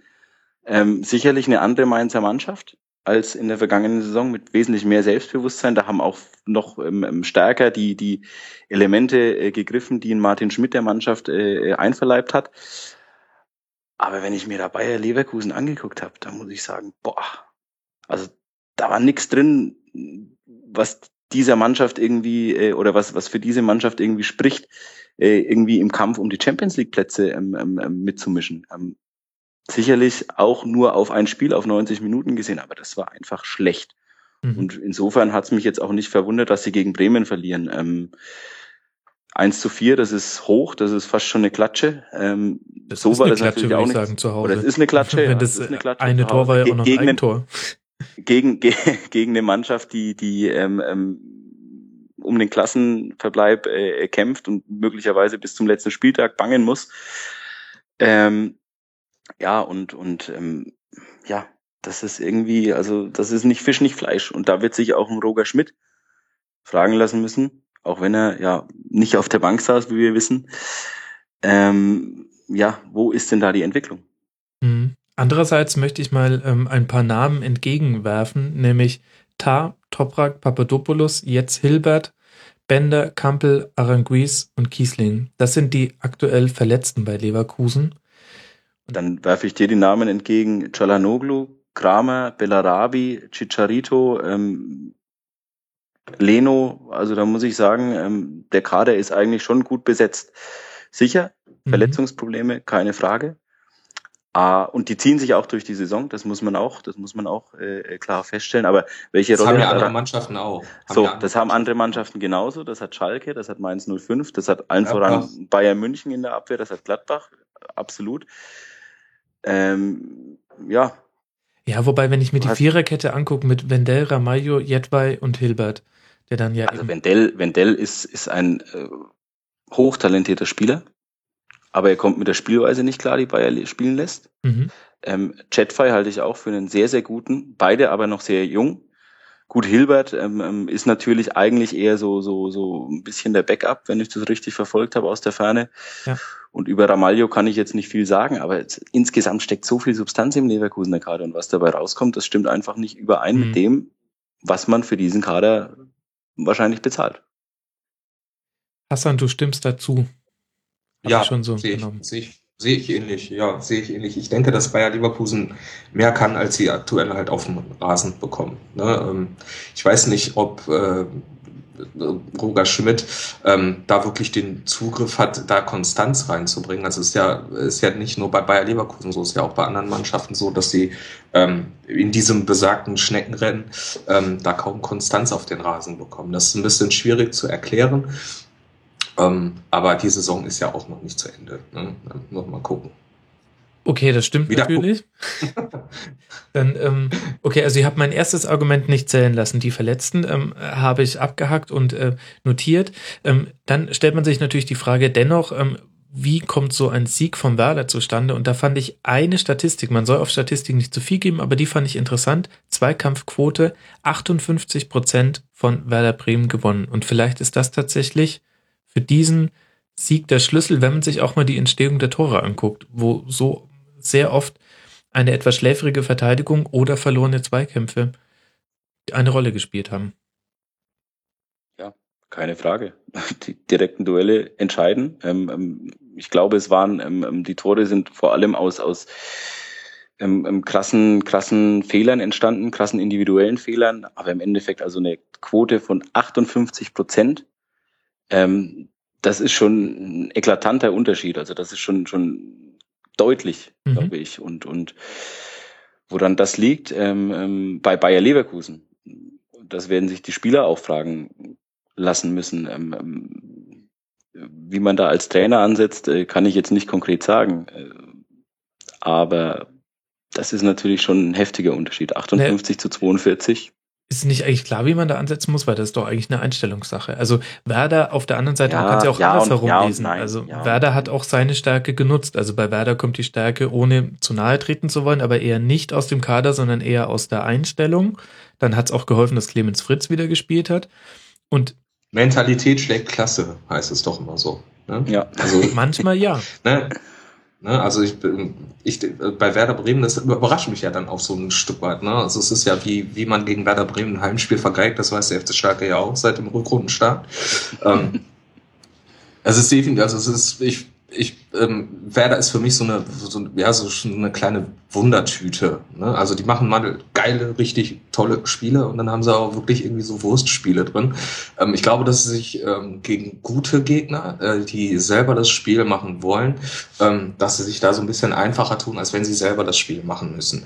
Ähm, ist ja so, die haben ja auch ähm, in Gladbach beim DFB-Pokal ein Megaspiel äh, abgerissen und da Gladbach rausgeballert, die ja zuvor Schalke 04 rausgeballert haben. Und ich glaube, dass bei Werder ist es so, dass die ähm, wirklich eine ähm, aus der Einstellung herauskommen, aus der Mentalität und dass sie sich da halt wesentlich einfacher tun, wenn sie selber nicht das Spiel machen müssen, wenn sie kontern können, wenn sie ihr Gegenpressing aufziehen können, ähm, da tun sie sich einfacher. Das ist so etwas, was ich ähm, so mhm. von der Ferne betrachtet beobachten konnte. Und wir werden diese These überprüfen können, nämlich am kommenden Spieltag, wenn Werder zu Hause gegen Hannover spielt. Da werden wir dann mal sehen, wie sie damit zurechtkommen. Mhm. Einer Mannschaft hat dieser Werder-Sieg so richtig wehgetan. Und das ist die Eintracht aus Frankfurt. Die haben gespielt bei der Hertha, haben 2 zu 0 verloren und rutschen jetzt auf die schlechteste Saisonplatzierung, nämlich Platz 16. Auf einmal stehen sie auf dem Relegationsplatz mit 23 Punkten.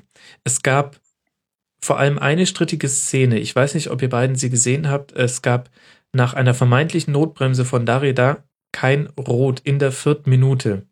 Schiri Kircher ja, sagte, genau. da hätten die Außenverteidiger noch eingreifen können.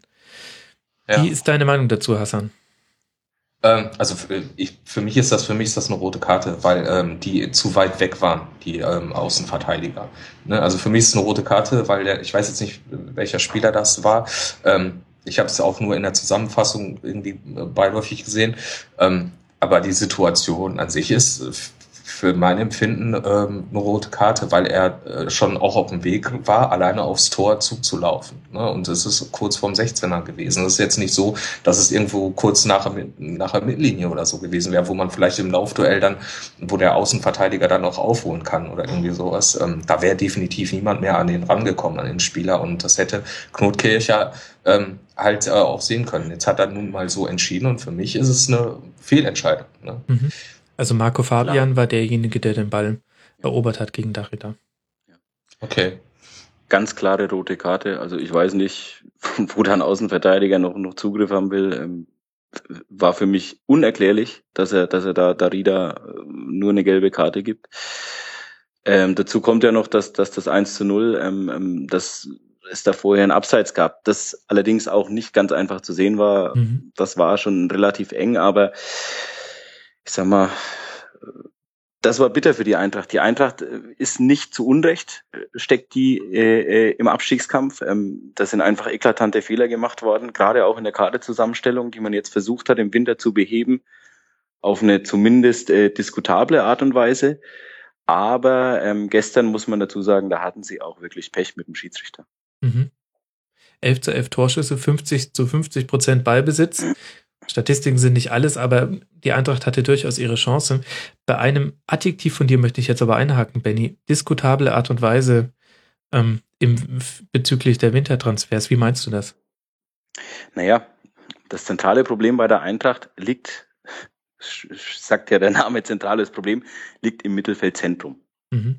Du hast keinen Sechser, der über ein wirklich gutes Bundesliganiveau dauerhaft verfügt, der dann äh, zugleich auch noch Tempo mitbringt, um eben gegnerische Gegenstöße, gegnerische Konter auch zu unterbinden, um auch mal einen Spieler einzuholen. Ja, du hast einen Makoto Hasebe, den ich für einen eigentlich einen wirklich guten halte, der allerdings ähm, ähm in der Hinrunde auch immer so gewandert ist. Rechter Außenverteidiger mal sechs, mal auf der Halbposition. Ähm, ähm, der hat ein, der hat einfach jegliche Konstanz verloren. Das hat ihn verunsichert. Da mache ich Armin Fee auch gar keinen Vorwurf, weil er hatte einfach hinten rechts auch keine anderen. Also Timmy Chandler war lange verletzt. Ähm, was Ignowski da hinten rechts gezaubert hat, äh, das war jetzt auch nicht immer das Gelbe vom Ei. Ähm, so, dann hast du einen Marc Stendera, der ein äh, wahnsinniges Talent ist, aber das ist kein Sechser. Der Marc Stendera ist ein Achter. Der kann ein Spiel wunderbar lesen und nach vorne äh, äh, bringen. Ähm, ähm, der wird sicherlich auch noch besser werden, ist auch ein junger Kerl, darf man nicht vergessen.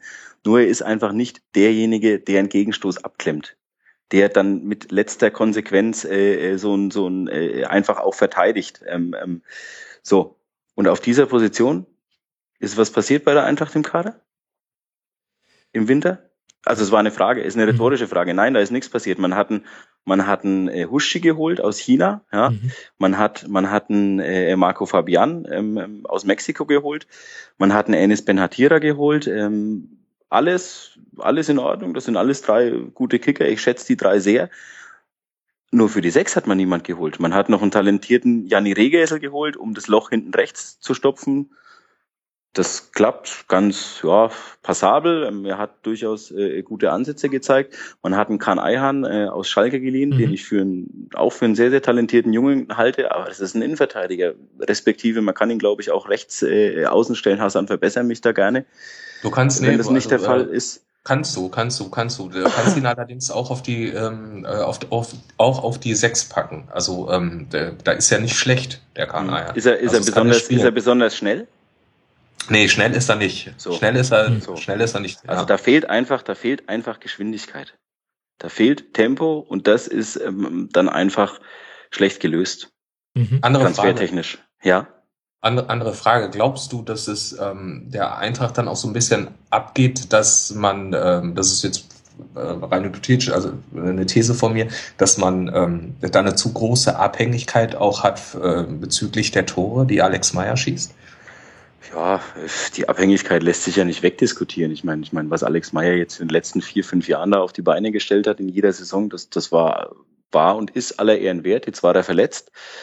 Ähm, ich glaube aber, dass eigentlich nach vorne ähm, ähm, noch genug im Kader ist. Ähm, du hast, du hast einen Haris Seferovic, der aber irgendwie in dieser Saison durchhängt, der wohl auch sich äh, vor kurzem ja mit, mit Trainer Armin Fee ein bisschen angelegt hat. Das hat sich mhm. jetzt äh, äh, ja, ich denke mal auch äh, äh, aufgrund der Tatsache, dass man das dann als Zweckbündnis sehen muss von beiden, das hat sich jetzt ein bisschen gelegt. Er musste ja jetzt auch wieder spielen, er wurde ja auch zuletzt äh, von Anfang an eingesetzt. Ähm, da ist schon, da ist schon was da. Du hast einen Luca Waldschmidt, äh, sehr talentierten Jungen, den könntest du jetzt in so einer Phase wenn es denn gut bei dir liefe und du, du wärst irgendwie Achter, fernab oder Neunter, fernab von, von jeglichen Europa League-Ambitionen, aber auch fernab vom Abstiegskampf, dann könntest du so einem Luca Waldschmidt jetzt Einsätze geben, äh, damit der an Selbstvertrauen gewinnt, damit er sich noch weiter ans Bundesliga-Tempo gewöhnt und damit er dann nächste Saison eine echte, eine echte Hausnummer werden kann. Ähm, auf den halten ganz viele Leute große Stücke, auch ein Frank Wormuth, äh, äh DFB U20-Trainer, ist absolut begeistert von dem. Nur ja, es geht einfach nicht. Mhm. Weil du jetzt, weil du jetzt einfach, du brauchst die Punkte und da setzt du als Trainer erstmal natürlich auf Erfahrung. Ja. Kann ich verstehen, kann ich nachvollziehen. Und während es für die Eintracht immer bedenklicher wird im Abstiegskampf, hat die Hertha am 24. Spieltag den Klassenerhalt gesichert. Yeah. 42 Punkte. Jetzt muss aber auch Wahnsinn. der Europacup her. Ja, muss man durchaus, also ganz ernsthaft Wahnsinn. Man muss sich überlegen, wo die letzte Saison herkam. Krass. Und profitieren ja. halt vom Schneckenrennen. Haben sie gut hingekriegt.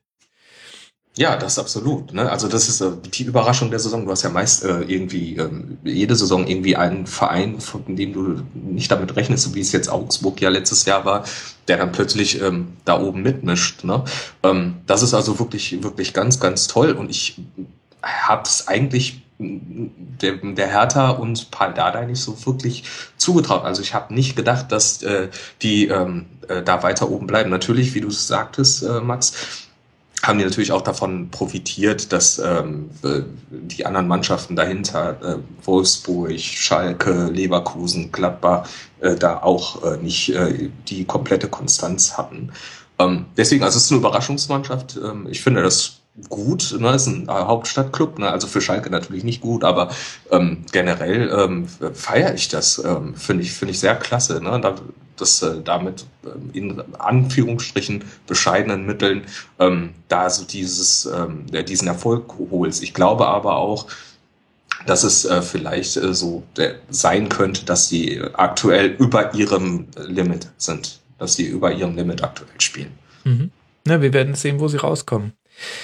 Das war das eine Duell, wo wir Europacup gegen Abstiegskampf hatten. Und das hatten wir noch mindestens einmal, je nachdem, wie man das interpretiert, und zwar mit Hannover gegen Wolfsburg, womit wir jetzt auch einen Konkurrenten des FC Schalke 04 ansprechen im Rennen um die internationalen Plätze. Dieses Spiel fand am Dienstag schon statt und Wolfsburg neben unsäglichen Pyrodeppen, wo wir uns, glaube ich, eh alle einig sind, dass das wirklich keiner sehen will, ähm, hat Wolfsburg im sportlichen Bereich überzeugt. 4 zu 0 gewonnen mit einem Dreierpack von André Schürle. Wer hätte das gedacht? Und jetzt saugen sie sich ran. Oder, Benny, war das jetzt nur ein Strohfeuer? Denn Hannover war auch wirklich Zweitliga-reif. Schwer zu sagen. Ich glaube, daran liegt es natürlich, ähm, ähm, dass auch Hannover nicht wirklich gut war. Ähm, ich sag mal, es kann ein Strohfeuer gewesen sein, aber so ein, so ein eindrucksvoller Sieg und gerade auch ähm, ähm dieser Dreierpack von André Schürle bei einem Spieler, der ja irgendwie noch nicht so richtig angekommen scheint in Wolfsburg, aber der ja zweifelsohne über, über viel Qualität verfügt, mhm. kann es natürlich für, für einen Schub sorgen. Ähm, ja, es wäre es wäre für den VfL natürlich eklatant wichtig, weil momentan die, die Platzierung ja auch in keinem Verhältnis zu dem steht, was was für den Kader ausgegeben wird. Das ist ja nicht der Anspruch, den, den, den Wolfsburg hat, den Klaus Allos hat, den, den auch Dieter Hecking hat, den auch die gesamte Mannschaft hat. Ähm, die kommen, die kommen als DFB-Pokalsieger in diese Saison, als Champions League-Teilnehmer, als äh, Bayernjäger der Vorsaison, wenn man da von der Jagd sprechen kann, das muss man immer ein bisschen relativieren. Ähm, ähm, und, und dümpeln da so ein bisschen im Mittelmaß äh, vor sich hin. Also ja, Substanz ist da. Ähm, ich möchte noch mal ganz kurz auf Hertha eingehen, weil alle immer mhm. so sagen, äh, ja, Hertha profitiert von der Schwäche der anderen. Ähm, während äh, Hassan gesprochen hat, war ich mal so frei und, und habe mir einfach mal die Tabelle aus der letzten Saison vom 24. Spieltag ähm, ähm, im Internet äh, angeguckt. Also mit 42 Punkten wärst du letztes Jahr nach dem 24. Spieltag auch Dritter gewesen. Da war es nämlich Gladbach mit 41 zu diesem Zeitpunkt. Also das ist, glaube ich, nicht allein auf dieses Schneckenrennen der anderen zurückzuführen. Da, da wird schon gute Arbeit geleistet. Und ähm, da werden sich jetzt Clubs wie Wolfsburg, aber auch Gladbach natürlich umschauen müssen, damit sie ähm, der Hertha noch den Rang ablaufen, weil ich sehe auch keine Tendenz, mhm. dass die Hertha jetzt irgendwie noch einbrechen oder, oder einbrechen wird. Ähm, sie hatten ein bisschen eine schwierigere Phase zum Anfang der Rückrunde, aber aus der haben sie sich jetzt ganz gut rausgezogen, auch rausgearbeitet, wenn man sich Spiel in Köln anschaut. Sehr guter Einwand, da hast du natürlich vollkommen recht. Das stimmt. Mhm. Ja. Und Wolfsburg jetzt Vier Punkte Rückstand immer noch auf Platz 6 auf Schalke. Hassan, hast du Angst, dass sie von unten nochmal drücken? Ja, Angst, Angst nicht. Es, ähm, also es, Wolfsburg hat einen starken Kader, wie ich finde. Ähm, ein guter Einzelspieler, allerdings ist es so vom Gefühl her nicht so die, so eine Einheit. Ähm, also es ist, wenn die da Fußball spielen, habe ich nicht so das Gefühl, dass das so wirklich eine komplette Einheit ist, wo jeder für den anderen äh, sich den äh, allerwertesten aufreißt. Ähm, das ist dann auch wieder diese individuelle ähm, Klasse, dass André Schöle da drei Tore macht ähm, in dem Spiel. Das kann ein Brustlöser sein für ihn, für seine Zeit in Wolfsburg, dass es vielleicht jetzt dann mal klappt, aber das ist ja äh, genauso, ich habe ja auch gedacht, dass Franco Di Santo nach seinem äh, Hattrick gegen äh, Asteras Tripolis in der Champions League, dass er bei ihm dann auch endlich der Knoten geplatzt ist. und es da vorangeht und es war ja im Endeffekt auch nicht so. Ne? Natürlich ist, hinkt der Vergleich. Ich wünsche es André Schülle, weil ich ihn für einen, ähm, für einen guten Spieler halte, ähm, dass das vielleicht so dieses so ein Knackpunkt sein kann, dass er äh, jetzt dann auch mal äh, äh, ja da halt bessere Spiele zeigen kann. Ähm, das ist wünschenswert für ihn. Ich ähm, bin da nicht so wirklich überzeugt bis jetzt, ähm, weil er ist ja seit seinem Wechsel zum äh, zum FC Chelsea. Da hat er ja auch nicht regelmäßig gespielt. Dann wechselt er nach Wolfsburg, sitzt da auch oft auf der Bank. Ähm, das ist dann, wirkt dann nicht so wirklich erquicklich. Ähm, das ist so eine Gesamtsituation, die dann für ihn ähm, auch ein Stück weit bedauerlich ist, weil er, wie gesagt, ein guter Kicker ist. Ähm, Wolfsburg an sich ist auf jeden Fall auch weiterhin, die haben zwar jetzt vier Punkte Rückstand noch, aber weiterhin ein absolut ernstzunehmender Gegner im, äh, äh, im Kampf um die internationalen Plätze und die sollte man tunlichst nicht unterschätzen. Mhm. Wie ernst nehmen? Sehen wir dann am nächsten Wochenende, wenn Wolfsburg zu Hause gegen Gladbach spielt. Das wird ein sehr spannendes Spiel. Dann sieht man auch, wie viel das jetzt wert war gegen Hannover. Und umgedreht ist es auch für Hannover so. Die haben jetzt mit 6 äh, zu 23 Torschüssen jetzt das zehnte Heimspiel von zwölf schon verloren. Das sind eigentlich die Bilanzen eines Absteigers. Und ob sich das wirklich manifestiert, sehen wir dann auch, wenn die am kommenden Wochenende in Bremen auflaufen. Derzeit sind es sechs Punkte auf den Relegationsplatz. Und je nachdem, wie dieses Spiel ausgeht und dann die Eintracht sich gegen Ingolstadt zu Hause schlägt, kann man eventuell schon ein, mit Bleistift zumindest einen Haken hinter den ersten Absteiger machen. Mal sehen. Dann sind wir schlauer. Dieses Spiel war nicht das einzige 4 zu 0 des Spieltags, sondern wir hatten noch ein zweites. Ich erspare euch die äh, rhetorische Frage, es fiel in Gladbach gegen Stuttgart, womit wir auch das zweite Spiel hätten, bei dem man eventuell sagen könnte, Europacup gegen zumindest Blick nach unten zumindest nach diesem Spiel. Ich fand Benny in diesem Spiel Raphael unfassbar. Er war für mich an fast jeder wichtigen Aktion beteiligt. Außerdem auch Hassar, so gut wie ich ihn schon länger nicht mehr gesehen habe bei Gladbach. Ein sehr überzeugender Auftritt der ganzen Mannschaft aber auch. Das kann ich definitiv so unterschreiben. Ähm, ähm, Raphael über seine Qualitäten, ähm, ähm da gibt's glaube ich, keine zwei Meinungen. Manchmal hat er so ein bisschen dieses Phlegma, aber das legt er auch immer mehr ab. Also ich kann mich dran erinnern, das war früher eigentlich bei ihm deutlich stärker ausgeprägt. Ich glaube, das kommt einfach auch mit der Erfahrung. bei Torgan Hazard, da habe ich mich auch immer gewundert. Der Junge hat so viel, aber er lässt es halt immer nur situativ aufblitzen. Jetzt gestern hat er es über, über, ich glaube, er wurde irgendwann ausgewechselt, wenn ich mich richtig erinnere. Aber bis dahin hat er es wunderbar auf den Platz gebracht mhm. und, und ähm, ja, ich glaube, in Gladbach werden sie sich freuen. Vielleicht ist das so ein kleiner Knotenplatzer, der ihm jetzt auch äh, äh, noch mehr Selbstvertrauen gibt, dass er es auch mal über vier, fünf, sechs Wochen, was ja in dem Alter dann durchaus schon sehr, sehr respektabel wäre, abrufen kann.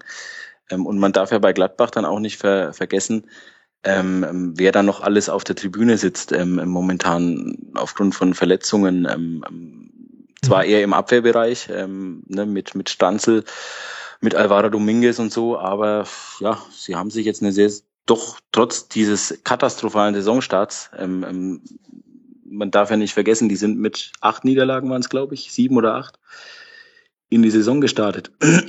Aktuell haben sie neun. Ähm, also und haben jetzt trotzdem 39 Punkte. Mhm. Äh, Quatsch, nicht 39, doch. 39 Punkte nach 24 Spieltagen.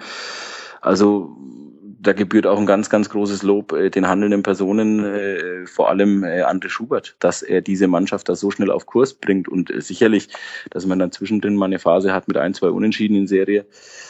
Ähm, das ist eben so. Das äh, hast du eigentlich in dieser Liga bei fast allen Mannschaften wirst du das haben, auch wenn die einen Lauf haben, außer vielleicht äh, die Bayern oder, oder Dortmund. Aber der Gladbacher Lauf, der hält ja im Prinzip seit dem Trainerwechsel an. Mhm. Also es waren zwar nur Was? fünf Niederlagen, aber trotzdem. Waren es äh, nur fünf? Ja. Waren es nur fünf, ja? Äh, schon am sechsten Spieltag gegen Augsburg. Ähm, also schon nach Ach, dem fünften Spieltag hat äh, Favre damals äh, das Handtuch geworfen. War das schon der fünfte Spieltag? Mhm. Ich hatte irgendwie in Erinnerung, das waren, das waren sieben oder sogar acht. Okay, dann nehme ich alles zurück. Aber nichtsdestotrotz ist ja die Bilanz. Man muss nicht alles zurücknehmen. Ja. Die Bilanz von, von Schubert spricht ja, spricht ja äh, nichtsdestotrotz für sich. Und genau. Es ist trotz alledem sehr, sehr respektabel, dass man äh, die Mannschaft nach nach fünf Spielen mit null Punkten ähm, ähm, vom letzten Platz auf den jetzt vierten Platz führt. Mhm. Was mich, was ich ähm, äh, an Gladbach ähm, sehr, sehr schätze, ist, äh, dass da Max Eberl wirklich ein extrem guten Job macht. Ne? Also wenn man sieht, ich glaube 2011 war das, wären sie fast abgestiegen. Und ähm, dann haben die sich wirklich kontinuierlich äh, äh, nach oben gearbeitet. Einmal eine richtig gute Saison gehabt, dann oben da relativ gut mit dabei. Und dann haben, hat Max Ebel es ähm, geschafft, ähm, da auch wirklich durch ähm, wirklich tolle, gute Transfers, dieses Niveau auch zu halten. Das ist ja dieses Schwierige. Ne? Das sieht man ja auch an Augsburg, die eine wirklich tolle letzte Saison gespielt haben, das Niveau aber jetzt in dieser Saison nicht halten konnten. Und Gladbach hat es geschafft, wirklich wieder äh, so eine Art Spitzenclub der Bundesliga zu werden. Vor allem, was mir sehr imponiert ist, dass man durch clevere Entscheidungen ähm, dieses Niveau ähm, halten konnte. Ne? Mhm. Die sind da jetzt kontinuierlich dabei und das finde ich wirklich sehr, sehr stark. Da wird sehr gut gearbeitet.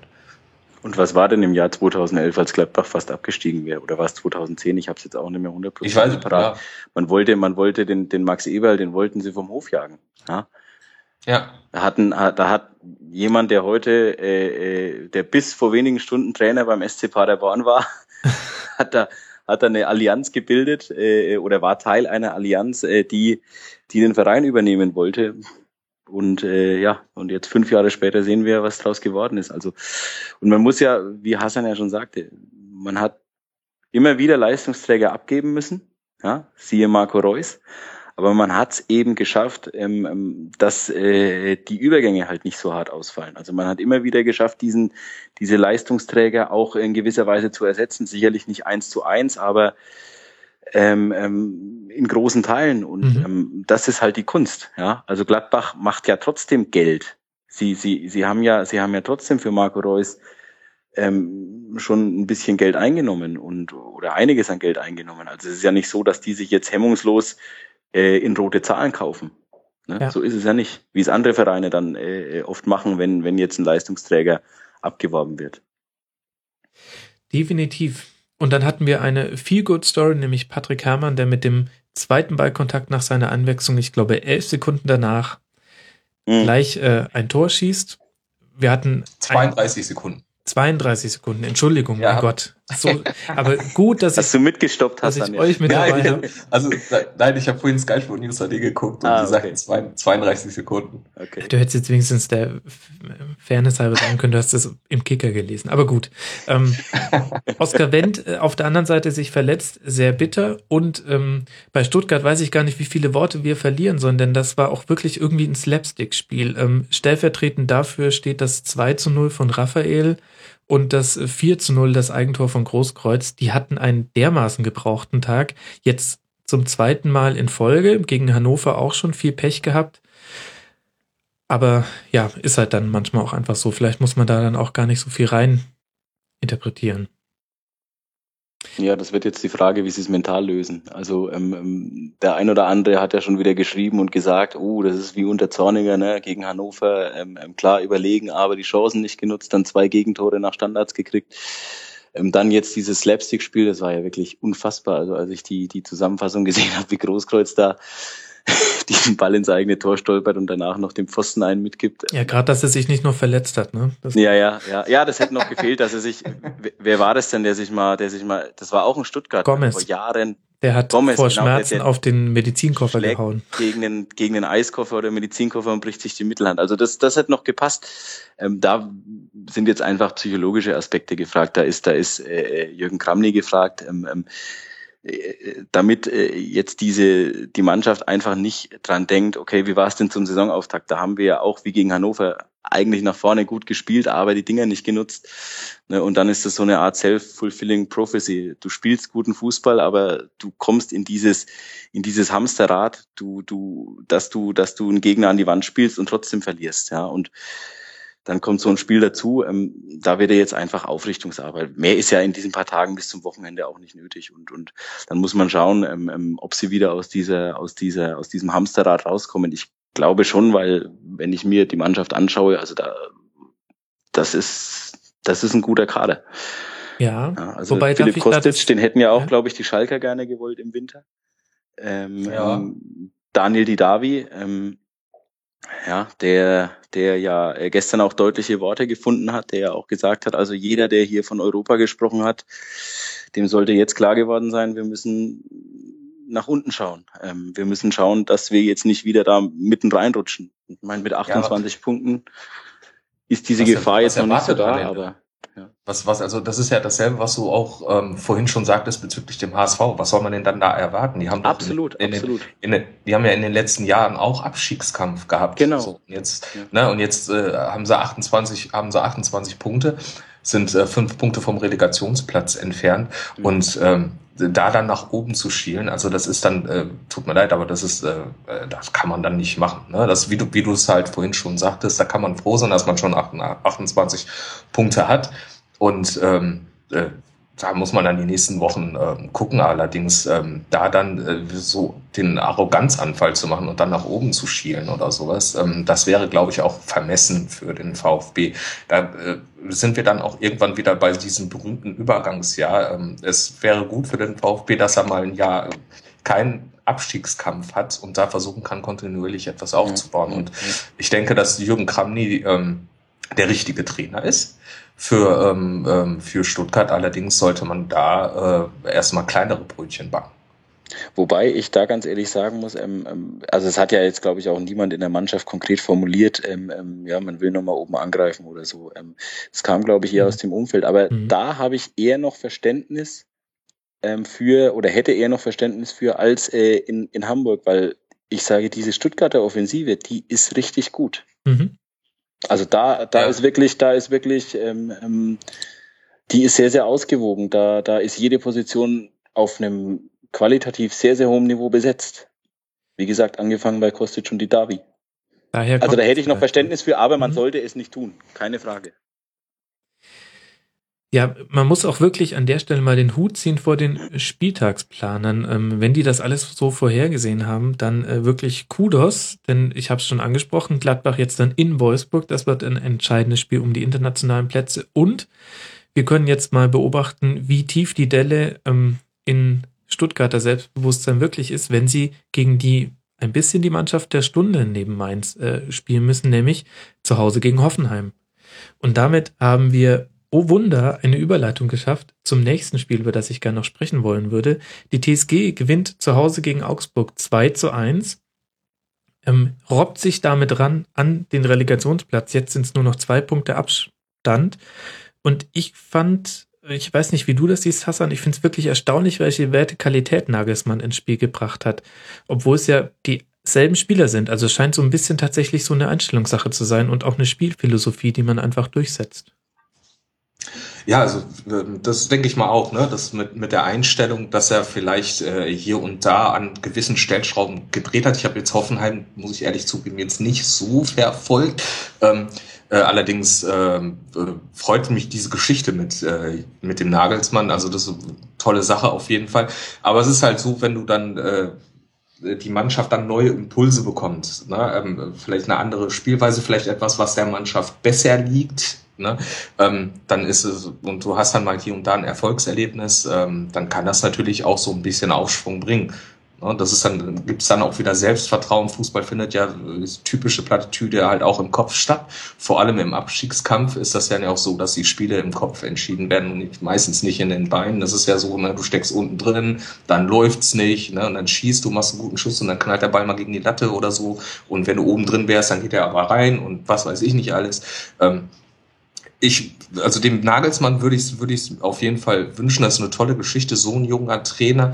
Ähm, es ist so, so diesen Fußball technisieren, ne? also dieses äh, dieses ganze auf dem Reißbrett und so das und dies und das. Normalerweise braucht das ja, normalerweise braucht das ja, normalerweise braucht das ja immer Zeit, dass das jetzt so schnell greift und äh, die da wirklich in dieser Situation, das ist ja, wenn du im Abstiegskampf steckst, ist das ja auch eine Drucksituation. Das ist ja, geht ja dann auch um Existenz. Kannst du in der Liga bleiben oder nicht und so. Und das ist dann halt alles äh, dann auch so ein bisschen von Nervosität geprägt. Ähm, da dann jemanden dann zu holen, so einen jungen Mann, da die Chance zu geben, ähm, finde ich erstmal bemerkenswert, definitiv. Ähm, aber dann, äh, ja, mal schauen, wie das dann weitergeht mit Hoffenheim. Also ich würde das jetzt, würde jetzt nicht sagen, die bleiben jetzt auf jeden Fall drin, die kommen jetzt oder sowas. Ne? Da muss man auch die nächsten Wochen abwarten, weil ich weiß nicht, wie Nagelsmann reagiert, wenn er wirklich dann auch mal so eine Phase hat, wo er ein paar Spiele nicht gewinnt und die anderen punkten. Ne? Äh, wenn, wie, er, wie er dann reagiert, wie die Mannschaft dann reagiert. Ne? Da, da muss man dann halt gucken. Ich habe jetzt eine sehr steile These zu Hoffenheim und Nagelsmann. Oh, jetzt kommt, jetzt kommt. Hallo? Ja. ja. Leg los. Leg los. Hau rein. Benny? Hallo? Da ist uns jetzt, ist da uns jetzt Dietmar Hopp auf die Leitung getreten, damit du deine These nicht loswerden kannst. Das wäre ja bitter. Das wäre ja wirklich bitter. Er ist weg, er ist weg. Oh nein, oh nein, die steile These. Mein Sendungstitel, er fliegt dahin und das so kurz bevor wir, bevor wir sowieso leider schon Schluss machen müssen. Ähm, Hassan, dann lass uns noch kurz drüber sprechen. Bei Hoffenheim kann man sagen, mit sechs Punkten aus den letzten drei Spielen geht der Blick eher nach oben. Wohin muss denn der Blick in Augsburg gehen? Mit 25 Punkten. 23 Punkte hat die Eintracht auf Relegationplatz. Wie, wie weißt du denn, wie die letzten Spiele von Augsburg waren, wie da der, so die aktuelle Tendenz ist? die Tendenz das, das war eine leicht rhetorische Frage, denn die Tendenz ist also. eher absteigend. Aus den letzten sechs, nein, aus den letzten fünf Spielen drei Niederlagen, ein Unentschieden und nur ein Sieg. Oh je. Ja, da muss man dann auch ähm, auch nach unten gucken. Also ich denke, es wäre dann auch fahrlässig, ne? wenn man nicht auch den Blick nach unten hat und versucht, äh, da ähm, Punkte mitzunehmen, wo es halt einfach nur geht, ne? in so einer Situation definitiv. Ne? Vielleicht braucht man auch mal ähm, das eine oder andere Erfolgserlebnis. Es ist ja auch viel über das Spiel gesprochen worden gegen Liverpool und so. Und vielleicht verliert man dann auch die Liga so ein bisschen aus den Augen. Man ist dann so in einer Euphorie gefangen und so das größte Spiel, was der FC Augsburg jemals hatte und sowas alles. Ähm, das ist dann schwierig, ähm, da dann äh, ja so ein bisschen die Kontenance zu bewahren, die Konzentration. Das ist ja, was ja auch den ganzen Top-Mannschaften so ein bisschen ähm, ja äh, wie so ein Klotz am Bein ist, dass man dann auch diese englischen Wochen hat, ne, dass man dann alle drei Tage spielen muss. So Wobei sie genau das Spiel ja gewonnen haben in Hannover zwischen den beiden Liverpool-Spielen ja, und danach 2-2 gegen Gladbach. Also das schwierig, stimmt, ja. schwierig einzuschätzen. Haben wir eigentlich Benny jetzt wieder an Bord? Sehe ich das richtig? Ich bin wieder da, ja. Ich wollte, ich wollte euch nur nicht unterbrechen. Der beste Cliffhanger aller Zeiten. Ich würde sagen, ja. Äh, Hassan, wir machen hinter, hinter Augsburg machen wir ein Fragezeichen und warten einfach entspannt ab, was die nächsten Spiele unter anderem jetzt dann gegen Leverkusen bringen werden und werden dann einfach behaupten, wir hätten es genau so gesagt. Und Benny darf uns jetzt die These liefern, die steile These, auf die freue ich mich. Steile, die steile These. Ich glaube, dass der Druck für Julian Nagelsmann, also ich äh, finde, was er bisher geleistet hat, nicht, dass das jetzt irgendwie falsch rüberkommt, finde ich wirklich gut, finde ich, finde ich klasse. Ähm, aber ich glaube, der Druck in Hoffenheim auf Ju, Julian Nagelsmann war gar nicht so groß, weil ich glaube, in Hoffenheim hätte man auch einen Abstieg in Kauf genommen. Mhm. Das ist jetzt wirklich eine steile These, aber ich glaube, äh, man hat zu ihm gesagt, so, jetzt war man in dieser Situation, Hüb Stevens ist zurückgetreten ähm, ähm, wegen seiner Herzprobleme, was mir auch persönlich für ihn sehr, sehr leid tut. Ich, ich mag ihn sehr, weil es ist noch ein Trainer alter Schule, mit dem man sich, glaube ich, auch mal fetzen konnte als Journalist. Ähm, und danach war es aber wahrscheinlich auch wieder gut. Ähm, so, und, und jetzt kommt man in diese Situation, was macht man jetzt? Holt man jetzt den nächsten, in Anführungszeichen, Retter für die letzten äh, 15 Spiele, 14 Spiele? Oder setzt man den Plan, den man für die neue Saison schon hatte, um und sagt, okay, Julian Nagelsmann, jetzt kriegst du noch die Chance, mhm. versuch's. Wenn es scheitert, kein Problem, dann fangen wir mit dir den Neuaufbau in der zweiten Liga an. Denn man darf nicht vergessen, klar, Hoffenheim hätte im Abstiegsfall wahrscheinlich einige Leistungsträger verloren, aber man sollte nie vergessen, dass Hoffenheim im, im, im, im Endeffekt über genug Geld verfügt, über genug Mittel verfügt, sich dann einen Kader äh, für die zweite Liga zusammenzubasteln, ähm, A nach den Wünschen des Trainers Julian Nagelsmann und B, ähm, der auch sofort den Wiederaufstieg schaffen kann. Ja? Also deswegen glaube ich nicht, dass der Druck so eklatant hoch war auf ihn. Und ähm, deswegen, also ich fand das total interessant, das erste Spiel von ihm ähm, war ich im Stadion gegen Mainz eben. Da ging Mainz nach zwölf Minuten mit 1 zu 0 in Führung. Diese ersten zwölf Minuten ähm, ähm, von Hoffenheimer Seite, das war, das war äh, ganz seltsam. Also da hast du gedacht, da spielt eine Mannschaft am 33. Spieltag, für die es um nichts mehr geht. Ähm, mhm. Völlig äh, äh, unemotionalisiert, ähm, ähm ohne Feuer, ohne Esprit, ähm, da hast du nicht gedacht, da ist eine Mannschaft, die, die beißt sich jetzt äh, mit, mit aller Konsequenz und mit aller Gewalt äh, äh, an diese erste Liga ran, an diesen, an, an diesen großen Traum, an diese Vision Klassenerhalt ran. Und dann kriegen die das 0-1 und sicherlich auch glückliche Fügung des, Schicks des Schicksals für, für, für die TSG, schießen fast äh, prompt äh, äh das 1 zu 1 Und plötzlich waren die da und dann lief das. Dann haben die wirklich gut gespielt, haben vor allem auch wunderbar verteidigt, muss man ganz klar sagen. Das haben sie klasse gemacht. Ähm, ja, und ähm, das hat mich aber ein bisschen überrascht, weil die ersten zehn Minuten aus Hoffenheimer Sicht, das war, boah, mhm. das war unterirdisch. Aber seitdem scheint es ja zu laufen. Ich finde die These gar nicht so steil. Ich würde da eigentlich sogar in großen Teilen zustimmen. Man hatte seinen, man hatte seinen Retterexkurs und ein bisschen glaube ich, dass sich das jetzt schon so verbessert hat im Spiel, zeigt auch, dass die Art und Weise, wie Nagelsmann spielen lässt, ähm, den Spielern näher ist. Und deswegen klappt das auch schon so schnell. Absolut. Ähm, und deswegen, ja, ich habe es schon mal früher gesagt, wurde so ein bisschen durch, durch die Umstände natürlich irgendwie auf eine komische Art und Weise, weil man wünscht natürlich Hugh Stevens nur das Beste gesundheitlich, aber letztlich wurde inhaltlich der Fehler korrigiert, dass man einen Trainer verpflichtet hat, der eigentlich nicht zum Kader gepasst hat. So, ich sehe auf die Uhr und sehe betroffen, dass mindestens Benny eigentlich jetzt los muss. Sehe ich das richtig? ich müsste, in der Tat, ja. Ja, da, das kann man dir absolut nicht vorwerfen. Ich weiß nicht, wie Hassans Zeitpolster aussieht. Also ich kann noch ein bisschen, ja. Gut, Zeit. dann würde ich sagen, verabschieden wir an dieser Stelle schon mal Benny. Wir danken dir sehr. Ähm, sehr liebe gern. Leute da draußen, folgt at Benny unterstrich, nee, unterstrich schon, ne? Ich glaube, unter, ja, ja, doch, Unterstrich. Benny Unterstrich Hofmann. Äh, lohnt sich. Äh, Kicker-Redakteur, man hört dich auch immer wieder, ich glaube, bei Sportradio 360 bist du auch, glaube ich, hin und wieder mit dabei. Richtig, genau, ja, ja. Es lohnt sich immer allein schon, um einen leichten fränkischen Zungenschlag zu hören. Das mag ich ja immer sehr gern, weil da komme ich her. Absolut. äh, es war wie immer eine Freude. Schön, dass du auch ein bisschen überzogen hast dennoch und ähm, ich hoffe, wir können dich mal wieder in der Runde begrüßen sehr gerne. Euch noch viel Spaß. Hat äh, mir auch sehr, sehr großen Spaß gemacht mit euch beiden. Freut mich. Alles Gute. Dann bis bald mal jo, wieder. Mach's gut. Ich auch. Ciao. Bis dann. Tschüss. Ciao. So. Und wir haben noch zwei Spiele, über die wir noch reden müssen. Ähm, dürfen. Okay. Dürfen natürlich, ja. Hassan. Entschuldigung, das war ein freudscher Versprecher. ähm, entschuldigt, liebe Hörer. Es ist alles, äh, es ist sehr, sehr viel Rasenfunk diese Woche und es gibt noch leider noch viele andere Dinge, die warten. Lass mal, bevor wir als Grand Final mit dir dann über Dortmund reden, lass mal kurz über Ingolstadt gegen Köln sprechen. Eins zu eins am Dienstag schon. Würdest du mir, also spricht etwas dagegen, dieses eins zu eins als gerecht zu bezeichnen? Ähm, ich habe das Spiel nicht äh, gesehen, leider. Ähm, also nein. Nicht, äh, ja, also ähm, ich, ich finde es erstmal super, was äh, äh, da in Ingolstadt äh, geleistet wird an äh, Arbeit. Ne? Also die haben 31 Punkte und damit war ja auch wirklich nicht zu rechnen. Am Anfang der Saison ähm, wurden ja eingestuft als klare Abstiegskandidat. Die werden da vielleicht mit ein bisschen Glück die Klasse halten können, aber das ist ja dann auch im Endeffekt irgendwo nicht mehr Glück, wenn du schon, wenn du 31 Punkte hast und du bist da irgendwie acht Punkte vom Relegationsplatz. Ne? Dann kann man nicht mehr nur von Glück sprechen, sondern dass ähm, da halt einfach auch gute Arbeit geleistet wird. Ne? Ähm, ich bei Ingolstadt ist es so, ich sehe da ähm, äh, die Spiele, die ich jetzt in der Zusammenfassung gesehen habe, dass äh, die da auch wirklich so eine bei jedem Spiel so einen Matchplan haben. Ne?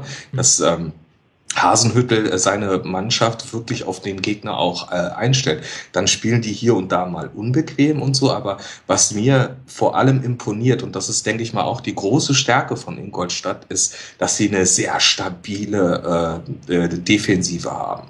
Ne, die haben äh, nur 18 Gegentreffer kassiert in 24 Spielen. Das ist die. Äh, nee, nee, die haben 18 nur geschossen. Nee, 25. Äh, 25, 25. Das ist also äh, wirklich äh, mit äh, die mit die beste äh, beste Defensive der Liga. Borussia Dortmund hat auch 25 Gegentreffer bekommen. Wenn die jetzt noch eine gute Offensive hätten, ähm, dann würden wir darüber sprechen, dass Ingolstadt da irgendwie überraschenderweise wie Augsburg letztes Jahr um die internationalen ähm, Plätze spielt. Ich spiele natürlich immer ähm, immer sehr eng. Das das ist dann auch ein Stück weit manchmal ein Tanz auf der Rasierklinge. Ähm, aber im Großen und Ganzen ähm, kann ich sagen, dass ähm, Ingolstadt da wirklich einen sehr, sehr guten Job macht.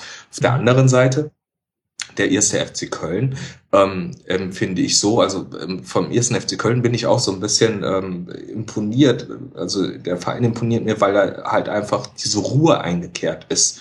Ne, es ist ja so, dass äh, der SFC Köln äh, in den Jahren zuvor halt auch immer so ein bisschen in Anführungsstrichen als Chaos-Club äh, galte.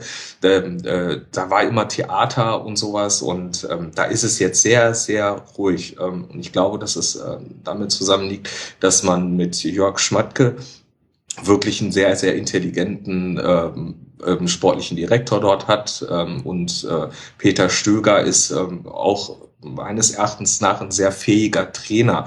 Mhm. Ähm, also die machen da auch sehr, sehr gute Arbeit und dass sie da auch mit dem Abstieg nichts zu tun haben, ähm, ist dann halt auch das Ergebnis davon.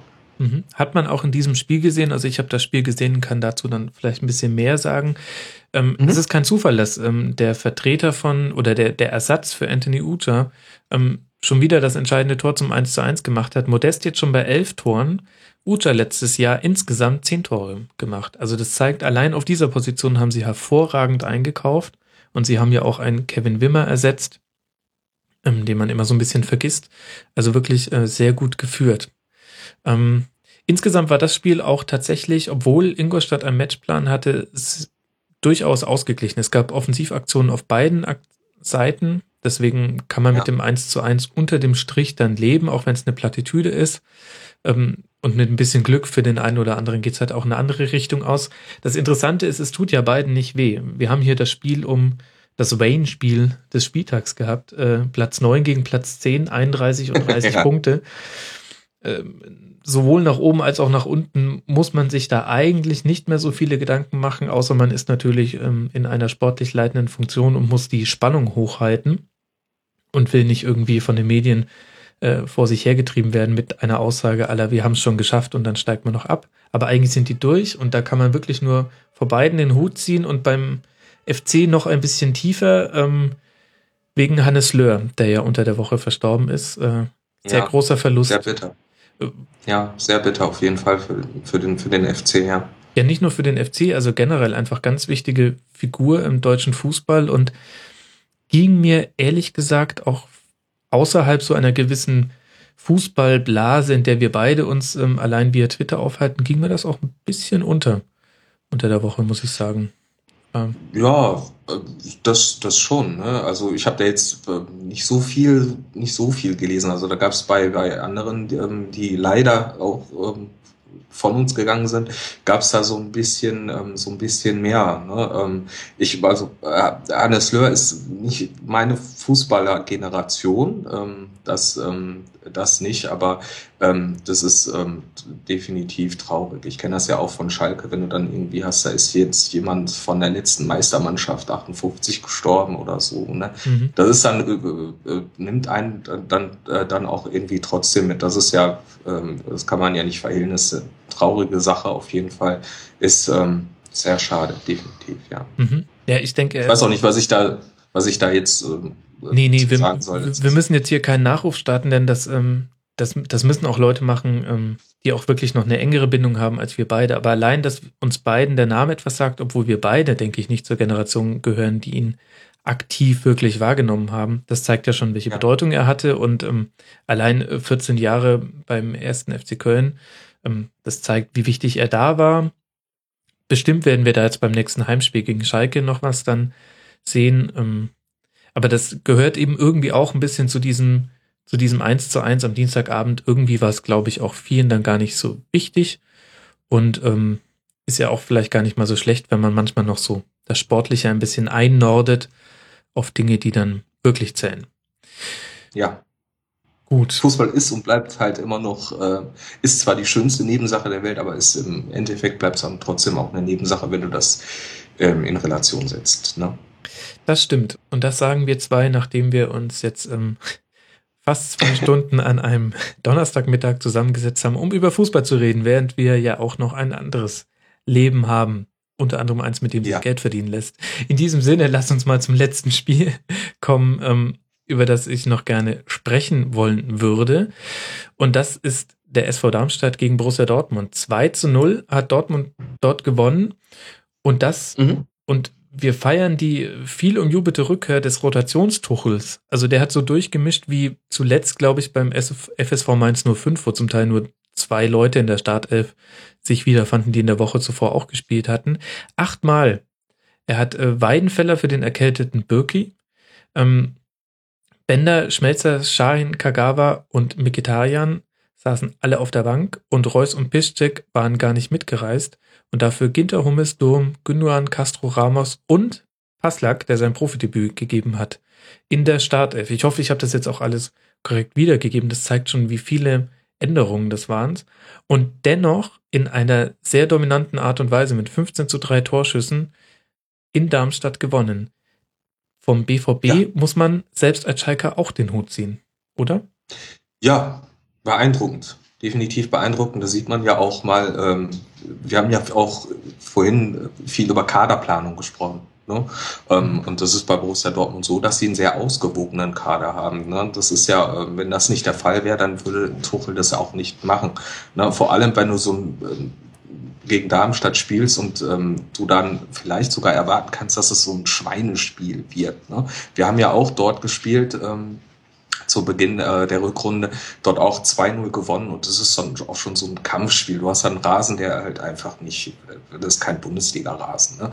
Dann kannst du nicht, eigentlich nicht davon ausgehen, dass du, wenn du eine Mannschaft hast, die viel über Technik kommt, viel über Passspiel kommt, dass sie da auch wirklich ähm, ja dann äh, mit, mit den Gegebenheiten so zurechtkommt, um das eigene Spiel aufzuziehen.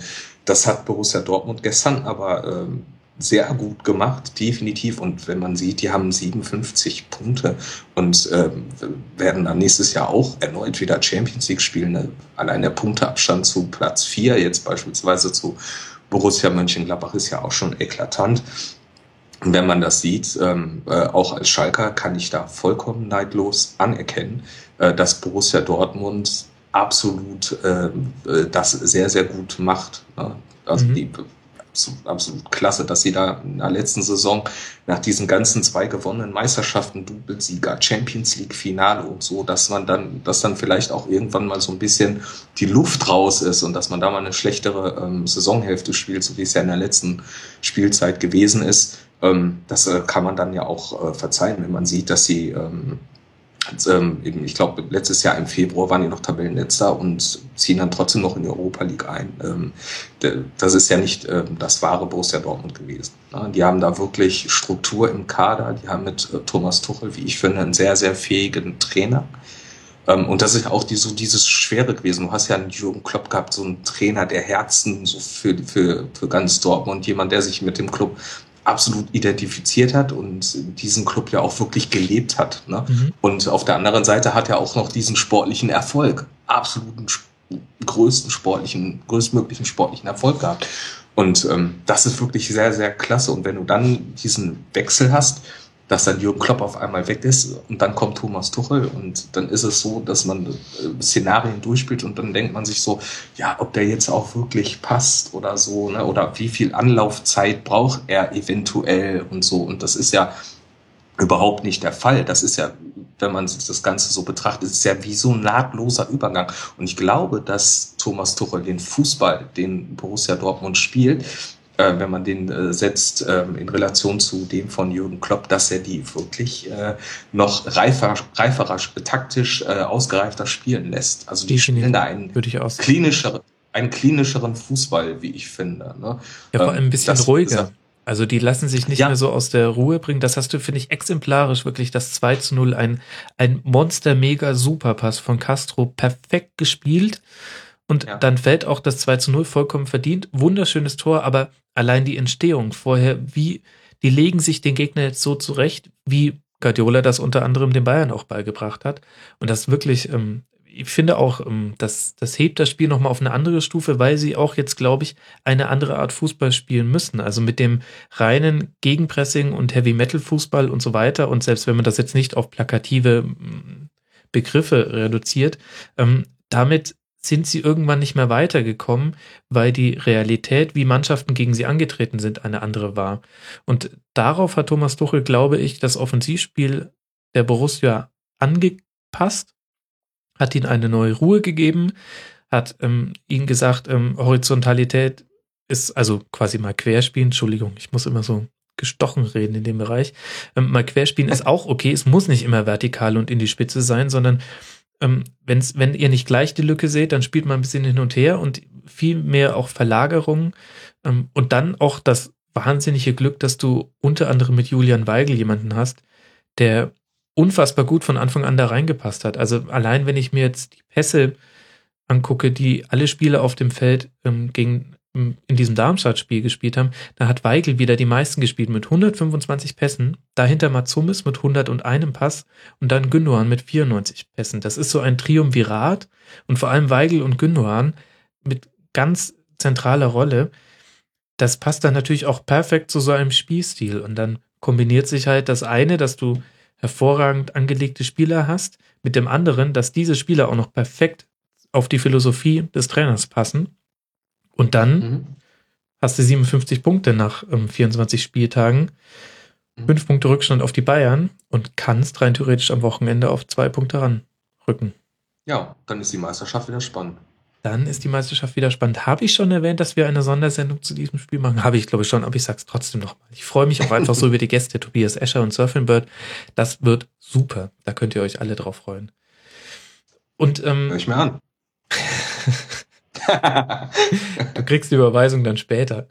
Ähm, das hat sich auch nicht so ganz nach aus voller Brust angehört. Ähm, drückst du in so einem Nein, Spiel dann tatsächlich eigentlich den Bayern die Daumen? Oder ist es dir, oder willst du eigentlich, dass es 0 zu 0 wird mit 18 Verletzten auf beiden Seiten?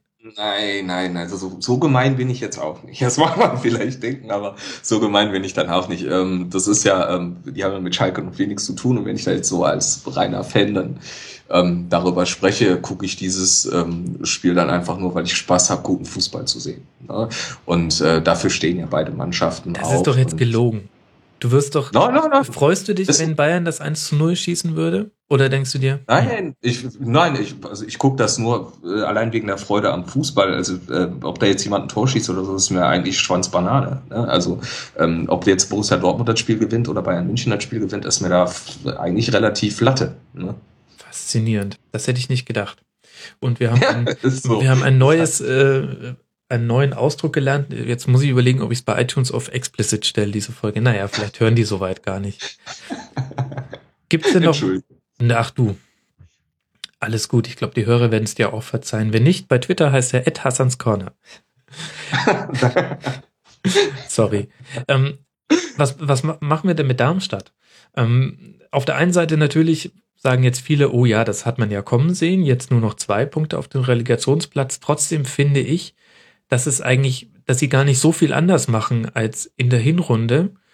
Und dementsprechend mhm. würde ich die auch definitiv noch nicht, auch nicht als fix abgestiegen oder sowas sehen. Ich, ich traue denen ehrlich gesagt genauso viel zu wie Hoffenheim, nur auf eine andere Art und Weise. Wie siehst du Muss man auch. Muss, muss man auch, muss man auch. Also für die Mannschaft muss man auch absoluten Respekt haben. Definitiv, vor allem wenn du guckst, wer dahinter steht. Da steht Werder Bremen, da steht Eintracht Frankfurt, die TSG Hoffenheim und Hannover 96. Das sind ja Teams, die andere Möglichkeiten haben als Darmstadt. Mhm. Und die stehen alle hinter Darmstadt. Also ist das, das ist ja, man sagt ja immer so gerne äh, diesen berühmten Satz, die Tabelle lügt nie. Ne? Und es ist ja auch äh, so. Ne? Und äh, Darmstadt kommt jetzt vielleicht in so ein, kann sein, dass sie jetzt vielleicht so in so einen Strudel reinkommen, aber dass ähm, die mit dem Abstieg äh, oder Abstiegskampf schon äh, auch damit was zu tun haben, dass es bei denen in allererster Linie darum geht, die Klasse zu halten, ist ja klar. Ne? Und ähm, möglich wäre es, dass sie von der relativ guten Rückrunde, äh, Hinrunde, die sie gespielt haben, ähm, profitieren. Jetzt muss man halt nur gucken, wenn sie dann auch wirklich mal äh, in den Abstiegskampf kommen, dass sie dann auch wirklich vielleicht mal den, den einen oder anderen Spieltag, wir haben ja noch ein paar, ähm, da auch mal auf dem Relegationsplatz stehen, wie sie dann mit der Situation umgehen. Ja. Da müssen wir dann, da müssen wir dann halt mal mal gucken. Aber ähm, das, ja. äh, man darf da jetzt auch nicht so viel erwarten, dass sie mit, dass sie mit dem Abstiegskampf was zu tun haben. Ähm, da hat ja so gut wie jeder dann auch, denke ich mal, äh, mit gerechnet. Jetzt muss man halt nur gucken, äh, wie gehen. Ja, ehrlich gesagt, da lehne ich mich jetzt einfach mal aus dem Fenster. Ich glaube, die werden, würden selbst wenn sie auf den Relegationsplatz fallen, gar kein Problem damit haben. Und ich glaube es ehrlich gesagt auch gar nicht. Denn für Darmstadt läuft alles nach Plan. Die haben in dieser Rückrunde, die Spiele, die sie gewonnen haben, waren gegen Hannover, gegen Hoffenheim und ein Unentschieden bei Werder Bremen, wo Werder in der letzten Sekunde noch ausgeglichen hat. Die Spiele, die sie verloren haben in der Rückrunde, gegen Schalke, gegen Leverkusen, gegen Bayern, gegen Dortmund. Kein Spiel davon mussten sie gewinnen. Das heißt, die entscheidenden Spiele kommen jetzt und bisher haben sie auch in der Rückrunde in jedem entscheidenden Spiel wirklich überzeugt und hätten eigentlich auch alle drei gewinnen können. Wie gesagt, Werder Bremen, Pizarro da ganz kurz vor Ende und selbst der, der Punkt hat ihnen jetzt nicht wehgetan, weil Werder es nicht mhm. geschafft hat, ähm, sich an Darmstadt ranzuziehen. Also ich sehe ehrlich ja. gesagt, dass bei denen alles nach Plan läuft, überhaupt kein Grund für Panik und ich glaube auch irgendwie nicht mehr, dass die so wirklich, wirklich, wirklich da hinten reinrutschen. Ich glaube, die spielen jetzt gegen Mainz, Augsburg, dann Wolfsburg, okay, Stuttgart, HSV. Da werden die schon wieder ihre Punkte sich zusammenhamstern und da muss man auch wirklich sämtliche Hüte ziehen. Absolut, ne? Also da definitiv, ne? Also es ist ja mit den Möglichkeiten, die Darmstadt hat, ist ähm, Platz 14, 25 Punkte, ähm, ist nicht schlecht. Absolut nicht. Das will ich ja auch nicht sagen. Ne? Nur ähm, es kann allerdings auch sein, äh, in der Liga schlägt jeder, kann jeder jeden schlagen. Das hat Mainz 05 sogar noch bewiesen. Ähm, darüber haben wir ja gesprochen. Ähm, also ich bin da gespannt drauf. Ich glaube, also bin ich, äh, habe ich eine etwas konträrere Meinung. Ähm, ich glaube, dass sie damit reinrutschen werden. Aber das ist ähm, äh, vielleicht sogar auch ähm, geplant, ne? Also was heißt geplant? Ne, sie können es aushalten. Abstieg zu tun haben. Ja, ich denke, dass also äh, das ist etwas, äh, womit die gerechnet haben. Ne? Also ich, mhm. ich, denke, ich sehe das anders als ähm, jetzt beispielsweise bei Hoffenheim, ne? die jetzt, ähm, ich glaube nicht, dass sie da wirklich damit gerechnet haben, dass sie da wirklich so tief reinrutschen und da von ähm, Start weg mit dem Abstieg zu tun haben. Ähm, das, äh, ich glaube nicht, dass sie damit gerechnet haben. Und dann ist das so eine Sache, wie kannst du den Hebel umlegen auf Abstiegskampf?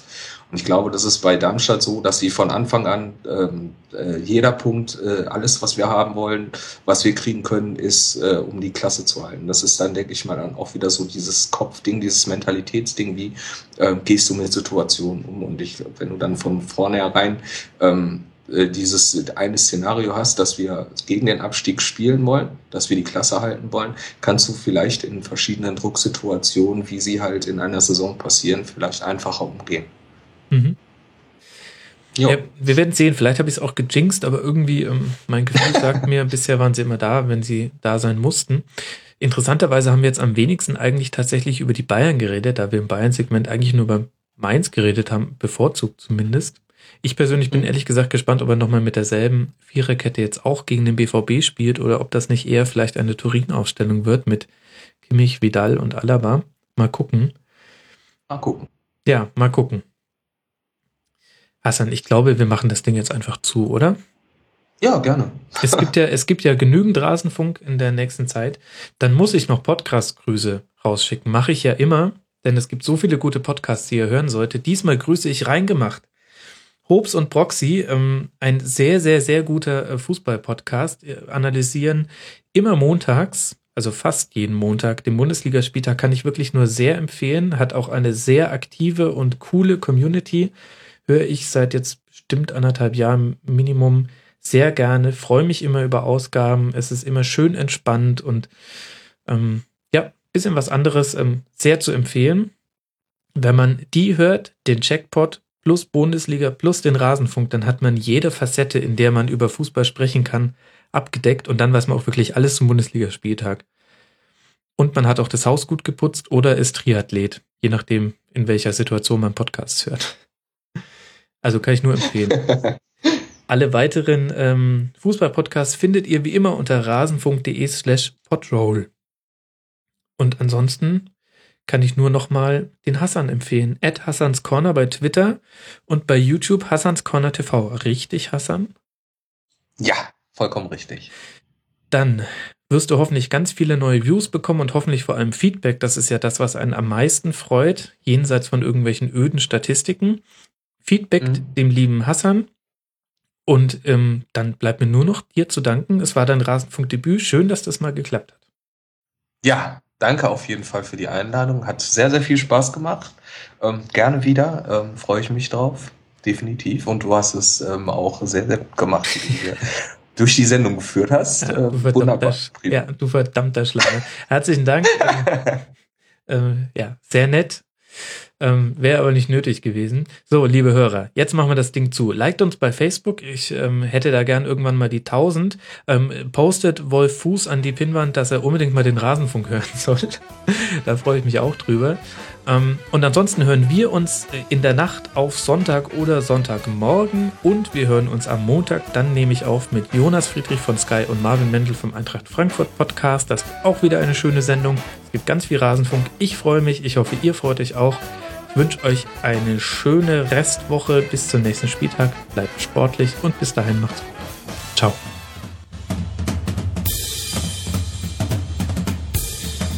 Das war die Rasenfunk-Schlusskonferenz. Wir gehen nun zurück in die angeschlossenen Funkhäuser.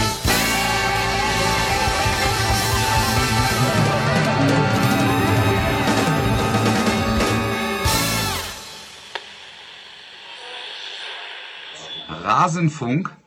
What the hell is Rasenfunk?